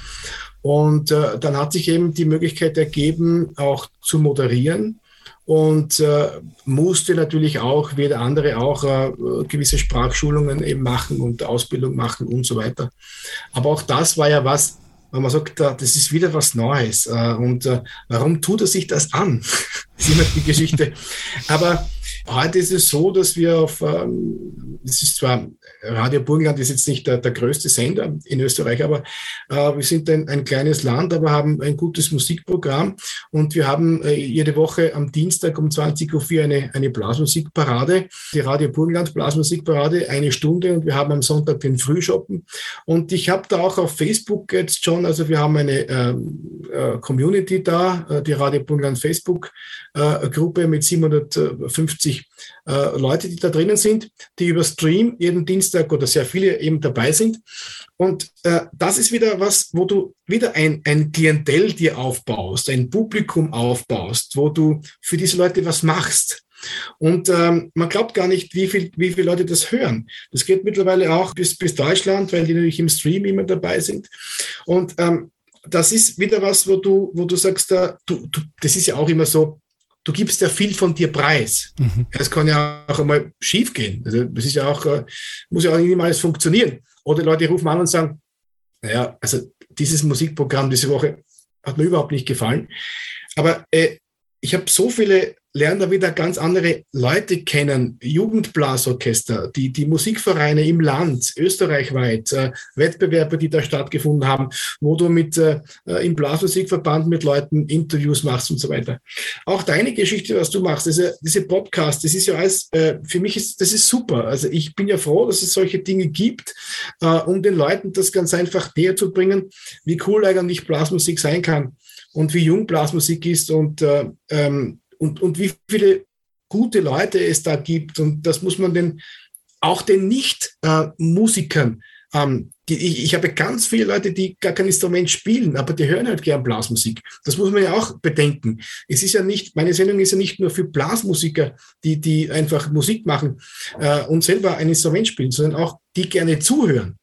Und das ist ja auch ganz wichtig, weil wir leben ja von denen. Wir, haben, wir spielen ja auch nicht nur für, für, für Musikerinnen und Musiker. Wir machen das ja für ein großes Publikum, die Blasmusik interessiert sind. Und das ist ja schon ein wichtiger Punkt, denke ich. Und da ist Blasmusik ja was, was, äh, was ja so breit aufgestellt ist. Es gibt moderne Blasmusik, es gibt äh, kleine Formationen, große Sinfonieorchester. Also da sind wir ja, da kann man ja jede Woche aus den Vollen schöpfen, in Wahrheit. Äh, so viel Blasmusik gibt es. Das stimmt. Das ist auch der Grund, ähm, warum ich den Podcast mache und äh, von den Gästen ja sehr, sehr breit aufgestellt bin. Ich habe schon mal gesagt, eigentlich müsste das ja nicht der Blasmusik-Podcast, sondern der Bläser-Musik-Podcast heißen, weil ja, ähm, ich habe ja auch Jazzer hier oder welche aus dem Symphonieorchester. Ähm, und ich habe, ich glaube, letzte Woche habe ich auf Instagram mal so eine ähm, äh, Frage gestellt, wie die Leute quasi auf meinen Podcast aufmerksam geworden sind. Und dann äh, haben mir zwei geschrieben, ähm, dass sie mir auf Instagram folgen, weil, weil sie mit mir in der Schule waren und mhm. jetzt erst rausgefunden haben, dass Blasmusik ja so vielfältig äh, sein kann. Also denen war das zum Beispiel gar nicht klar, dass das jetzt nicht nur Polgas ist oder das, was man halt aus dem Dorf kennt, sondern halt natürlich total unterschiedlich sein kann. Ja, ich meine, äh, wenn du jetzt anschaust, was, äh, was Simon Ertl da mit Woodstock bewegt hat, genau. wie viele junge ja. Leute da sind oder die Brasswiesen oder wie auch immer, diese äh, Pfullendorf. Äh, das, es gibt ja mittlerweile so viele Festivals mit Blasmusik und Blasmusik Crossover oder wie auch immer. Ähm, das ist ja wirklich, und wie viele junge Leute da eben aufspringen auf diesen Zug. Ähm, das ist ja auch was, was sich in den letzten 25 Jahren ja gewaltig verändert hat. Also das hat ja, äh, ja, wie ich begonnen habe, hat es das nicht gegeben. Also da hast du dich halt, ich nicht, aber die anderen, die Kollegen sind halt am Fußballplatz gegangen und du bist halt zur Musikvereinsprobe gegangen. Da warst du ja ein bisschen so Außenseiter, ne? da geht zur Musikvereinsprobe. Heute ist es einfach nicht mehr so. Also heute ist man auch genauso cool, wenn man zur Musikvereinsprobe geht oder äh, oder halt zur Feuerwehr oder was ist der Kuckuck oder zum, zum Sportverein. Das hat sich natürlich Gott sei Dank alles geändert. Ähm, und ich glaube auch, dass dieser Hype schon noch lange anhalten wird. Die Frage wird halt sein, wo geht's jetzt dann jetzt? Jetzt wird's halt wichtig. Wo geht's jetzt hin? Wie viele Festivals wird es noch geben? Und äh, welche bleiben über? Und gibt es überhaupt dann irgendwann noch Festivals? Und äh, müssen wir alle wieder irgendwie äh, kleinere Brötchen backen, müssen wir von vorne anfangen, müssen wir uns überlegen, ähm, dass, äh, ja, weil, weiß ich nicht, also wir haben Woodstock jetzt ein paar Mal verschoben, äh, hoffentlich nächstes Jahr wird stattfinden, 40, 50, 60.000 Leute irgendwo gemeinsam das wird schon noch einmal eine, eine große Herausforderung. Und äh, weißt du, wenn man dann irgendwie solche Festivals dreimal, viermal verschieben muss, dann wird es halt natürlich irgendwann auch schwer. Ne? Dann, dann traut sich vielleicht der Blasmusiker auch nicht mehr hin und der Veranstalter sagt, ich kann es mir gar nicht machen. Weil irgendwann geht mir die Luft aus. Also da kann man nur hoffen, dass dem nicht so ist und dass das alles wieder irgendwie in geordnete Bahnen kommt und dass wir alle wieder gemeinsam uns äh, bei solchen Geschichten erfreuen können. Aber also ich möchte ehrlich gesagt, ähm, ich bin kein Schwarzmaler, das war ich noch nie und das werde ich auch nicht sein. Aber ich möchte die Hand nicht ins Feuer legen, dass das alles nächstes Jahr so klappen wird. Also da bin ich nur ein bisschen vorsichtig. Aber ich, ich hoffe es und ich wünsche es allen, die äh, größere Events machen. Aber wir brauchen ja gar nicht von den großen Events reden. Das fängt ja schon bei der Blasmusik zu Hause an. Wenn der sein, äh, sein, sein Frühschoppen und sein Fest nicht machen kann oder nicht darf, weil er plötzlich äh, so viele Auflagen bekommt, die er erfüllen muss, bevor er was macht, ja, dann wird's, dann wird's für alle Beteiligten schwer. Und dann sitzen wir irgendwo nur mehr und ähm, ja, machen Videos und produzieren im stillen Kämmerlein zu Hause. Und dann, ähm, aber äh, wie gesagt, das ähm, wollen wir alle miteinander nicht hoffen und das wird auch nicht passieren. Die Frage ist nur, wann es wieder so rennt. Ob das jetzt der 22 schon so sein wird, müssen wir halt abwarten. Aber irgendwann wird die Zeit kommen, äh, wo wir uns wieder an, an viel Blasmusik äh, erfreuen werden. Also die Zeit kommt bestimmt. Dein Abschiedskonzert ist ja jetzt quasi auch verschoben worden. Das haben wir zweimal verschoben, ja. Also das gibt ja jetzt äh, äh einmal jetzt äh, äh, Corona-bedingt, weil der Bernie ähm, auch ähm, äh, Corona hatte. Und, äh, und, und, einmal, und einmal eben wegen, wegen der Lockdown-Geschichte. Also wie das jetzt ist, wissen wir auch nicht. Also wie lange wir da jetzt rausschieben können, dass es noch ein glaubwürdiger Abschiedskonzert ist, weil im April nächstes Jahr ist es also schwer, ein Abschiedskonzert zu machen. Aber jetzt schauen wir mal. Wir, wir können ja sowieso nichts tun. Wir warten jetzt einmal zu und dann ähm, werden, wir, werden wir schauen, wie wir es wie gestalten. Ich würde jetzt so Richtung äh, Schluss kommen. Ich mache ja? am Schluss immer eine äh, Schnellfragerunde, was jetzt nicht zwingend ist, dass du schnell antworten musst, aber ähm, die ja? ersten paar Fragen sind entweder oder Fragen. Verstärkt oder unplugged? Unplugged. Singen oder spielen? Im Moment singen. Was wärst du geworden, wenn du nicht Musiker geworden wärst? Diese Frage haben sich sehr viele schon äh, äh gestellt, auch ich. Ähm, ich, ich. Ich weiß es nicht, vielleicht Sportler. Okay. Was lernst du gerade, was du bislang noch nicht konntest? Ähm, ja, und zwar eben in dieser, ähm, in dieser, in dieser äh, Geschichte da mit meinem, mit meinem Produzenten im, im Duo da, einfach Dinge, ähm, wo, ich, wo ich merke, das ist eine ganz andere Welt, wo ich ganz anders denken muss, äh, wenn man da einen Song jetzt aufnimmt, als beim Studio mit der Posaune. Okay. Deine aktuelle Stimmung in einem musikalischen Begriff? Wohltemperiert. okay.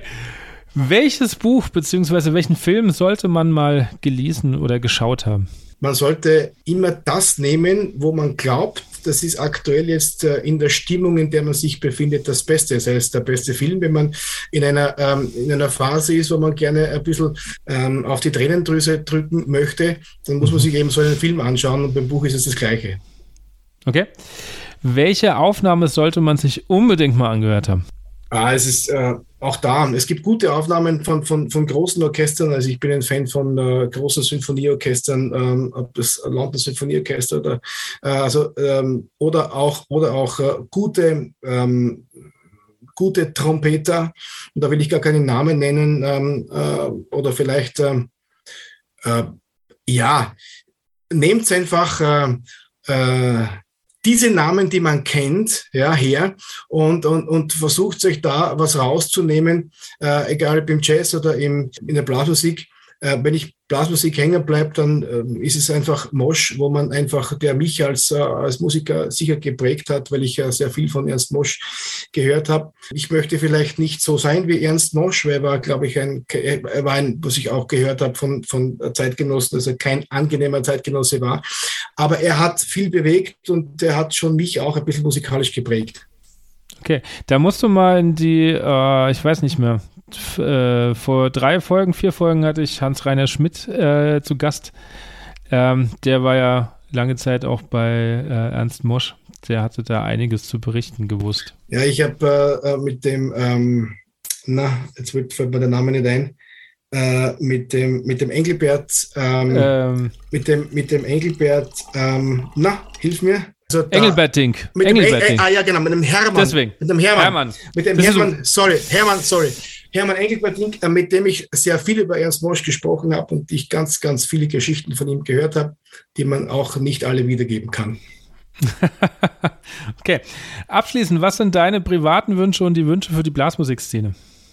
Also privat äh, wünsche ich mir, dass es so weitergeht, wie es im Moment weitergeht. Also äh, ich fühle mich rundum wohl, auch in der Familie. Äh, wünsche meinen Kindern vor allem, dass sie ihres, ihren Weg gehen und den müssen sie finden. Das wird für Kinder schwierig, also nicht nur für meine, sondern für alle Kinder, die jetzt äh, im Alter von 11, 12, 13, 14 sind, weil die müssen sich ja in dieser ganzen ähm, komischen Zeit, in der wir uns befinden, die, die müssen schon sehr, sehr gut äh, und sehr stark sein, dass sie da ihren, ihren Weg da gehen und dass sie da irgendwie keinen Schaden davon tragen, weil das äh, kann, kann schon auch passieren. Ähm, das wünsche ich meinen Kindern und allen eigentlich, ähm, dass jeder seinen Weg findet und geht und nicht verzweifeln. Der Weg ist lang und oft sehr steinig, aber äh, man muss einfach draufbleiben und irgendwann stellt sich der Erfolg ein und wenn es lange dauert, dann dauert es lange. Und wenn, wenn es schnell geht, dann geht es eben schnell, aber dann muss man auch einen langen Atem haben. Also das wünsche ich allen. Ähm, familiär geht es mir sehr gut. Und was war noch die Frage? Äh, Wünsche an die Blasmusikszene. Ah, Wünsche an die Blasmusikszene. Ähm, ich wünsche der Blasmusikszene ähm, wirklich, dass es, dass es bald wieder äh, Live-Konzerte gibt, äh, dass wir alle gemeinsam uns wieder bei Live-Konzerten treffen, dass wir die Blasmusik feiern, dass wir aber auch ähm, nicht nur in alten ähm, in alten Mustern bleiben, sondern einfach die Blasmusik weiterentwickeln, dass wir alles Mögliche probieren in unterschiedlichen Besetzungen. Jeder soll sich trauen, alles zu machen. Es gibt, äh, man darf alles machen und es das heißt nicht, wenn eine was weiß ich, eine Vogelwiese immer äh, so klingt wie eine Vogelwiese, dass sie auch in 100 Jahren noch so klingen muss. Man kann durchaus experimentieren in den Besetzungen, im Arrangement. Traut euch in der Blasmusik was zu tun, was zu machen, was zu schaffen, unterschiedliche äh, Besetzungen auch ähm, kennenzulernen. Und wenn es eine Geige und eine Tuba ist, ähm, es ist wurscht, man soll einfach probieren und äh, sich nicht scheuen vor, vor neuen Herausforderungen. Das sind schöne Worte zum Schluss.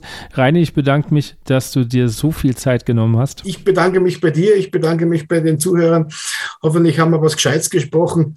Das ist auch gut, dass sie auch gut von uns reden. Ja, du, danke. Ähm, bis zum nächsten Mal. Ähm, Wenn es wieder was gibt, äh, du, äh, ich, ich melde mich bei dir und sonst kommst du mal bei mir vorbei, OF Radio Burgenland in der Blasmusikparade.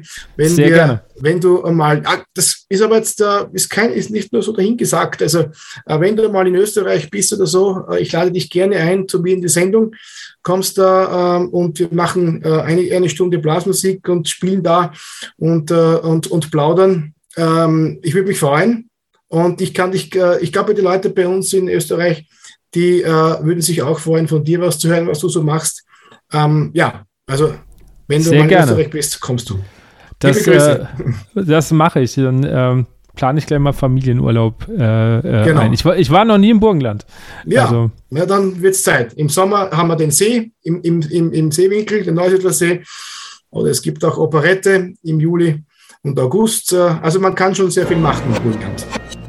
Das war Folge 43 und vielen Dank nochmal an Reinhold Bieber, dass er sich die Zeit genommen hat, so viele Einblicke in sein Leben und natürlich auch die Arbeit hinter den Kulissen vom Blechhaufen gegeben hat. Wenn ihr jetzt noch mehr von Reinhold wissen wollt und hören wollt und vor allen Dingen, was es mit seinem Duo auf sich hat und warum das vielleicht im Moment die Musik seines Lebens ist, dann lade ich euch recht herzlich ein auf meinen Patreon-Kanal. Da gibt es nämlich die Rubrik Musik meines Lebens. Und da spreche ich mit Reinhold nochmal näher über sein Duo. Wir hören auch ein bisschen rein. Was hat es auf sich? Wo soll der Weg hingehen? Natürlich gibt es neben Reinhold noch weitere Folgen Musik meines Lebens. Da habe ich schon mit Benny Brown über seine Musik gesprochen. Wir, manchmal gibt es Einzelfolgen von mir, wo ich Musik vorstelle und dadurch bekommt ihr vielleicht noch einen tieferen Blick zu einem Künstler oder natürlich auch zur Musik, die mich bewegt. Wenn ihr euch dafür interessiert, gibt es dazu zusätzlich noch mindestens eine Thekengesprächsfolge im Monat. Das kann auch sein, dass es Solo-Folgen von mir sind mit Themen, die mich umtreiben oder ich lade mir Gäste ein. Jetzt gab es einen zweieinhalbstündigen Jahresrückblick mit Steffen Wademann. Da sind wir unter anderem der Frage auch nachgegangen, welchen gesellschaftlichen Wert die Blasmusik im Moment überhaupt hat. Und ist das überhaupt gut so im Moment? Und ähm, die traditionellen Dinge, die noch beibehalten werden, Stichwort Zapfenstreich. Macht das so überhaupt noch Sinn? Und, und, und. Also da kommt ähm, relativ viel dazu und da seid ihr schon allein bei 5 Euro im Monat dabei und unterstützt gleichzeitig meine Arbeit hier. Im Zuge dessen möchte ich mich auch dieses Mal für den Schnitt bei Leander Machern bedanken. Vielen, vielen Dank dafür, dass du mir hier ein bisschen Arbeit abgenommen hast. Wenn du dich da draußen für noch mehr Sachen in, interessierst, was ich so tue, dann noch schnell den Newsletter abonnieren. Findet ihr alles in den Show Notes. Und dann wünsche ich euch eine gute Zeit.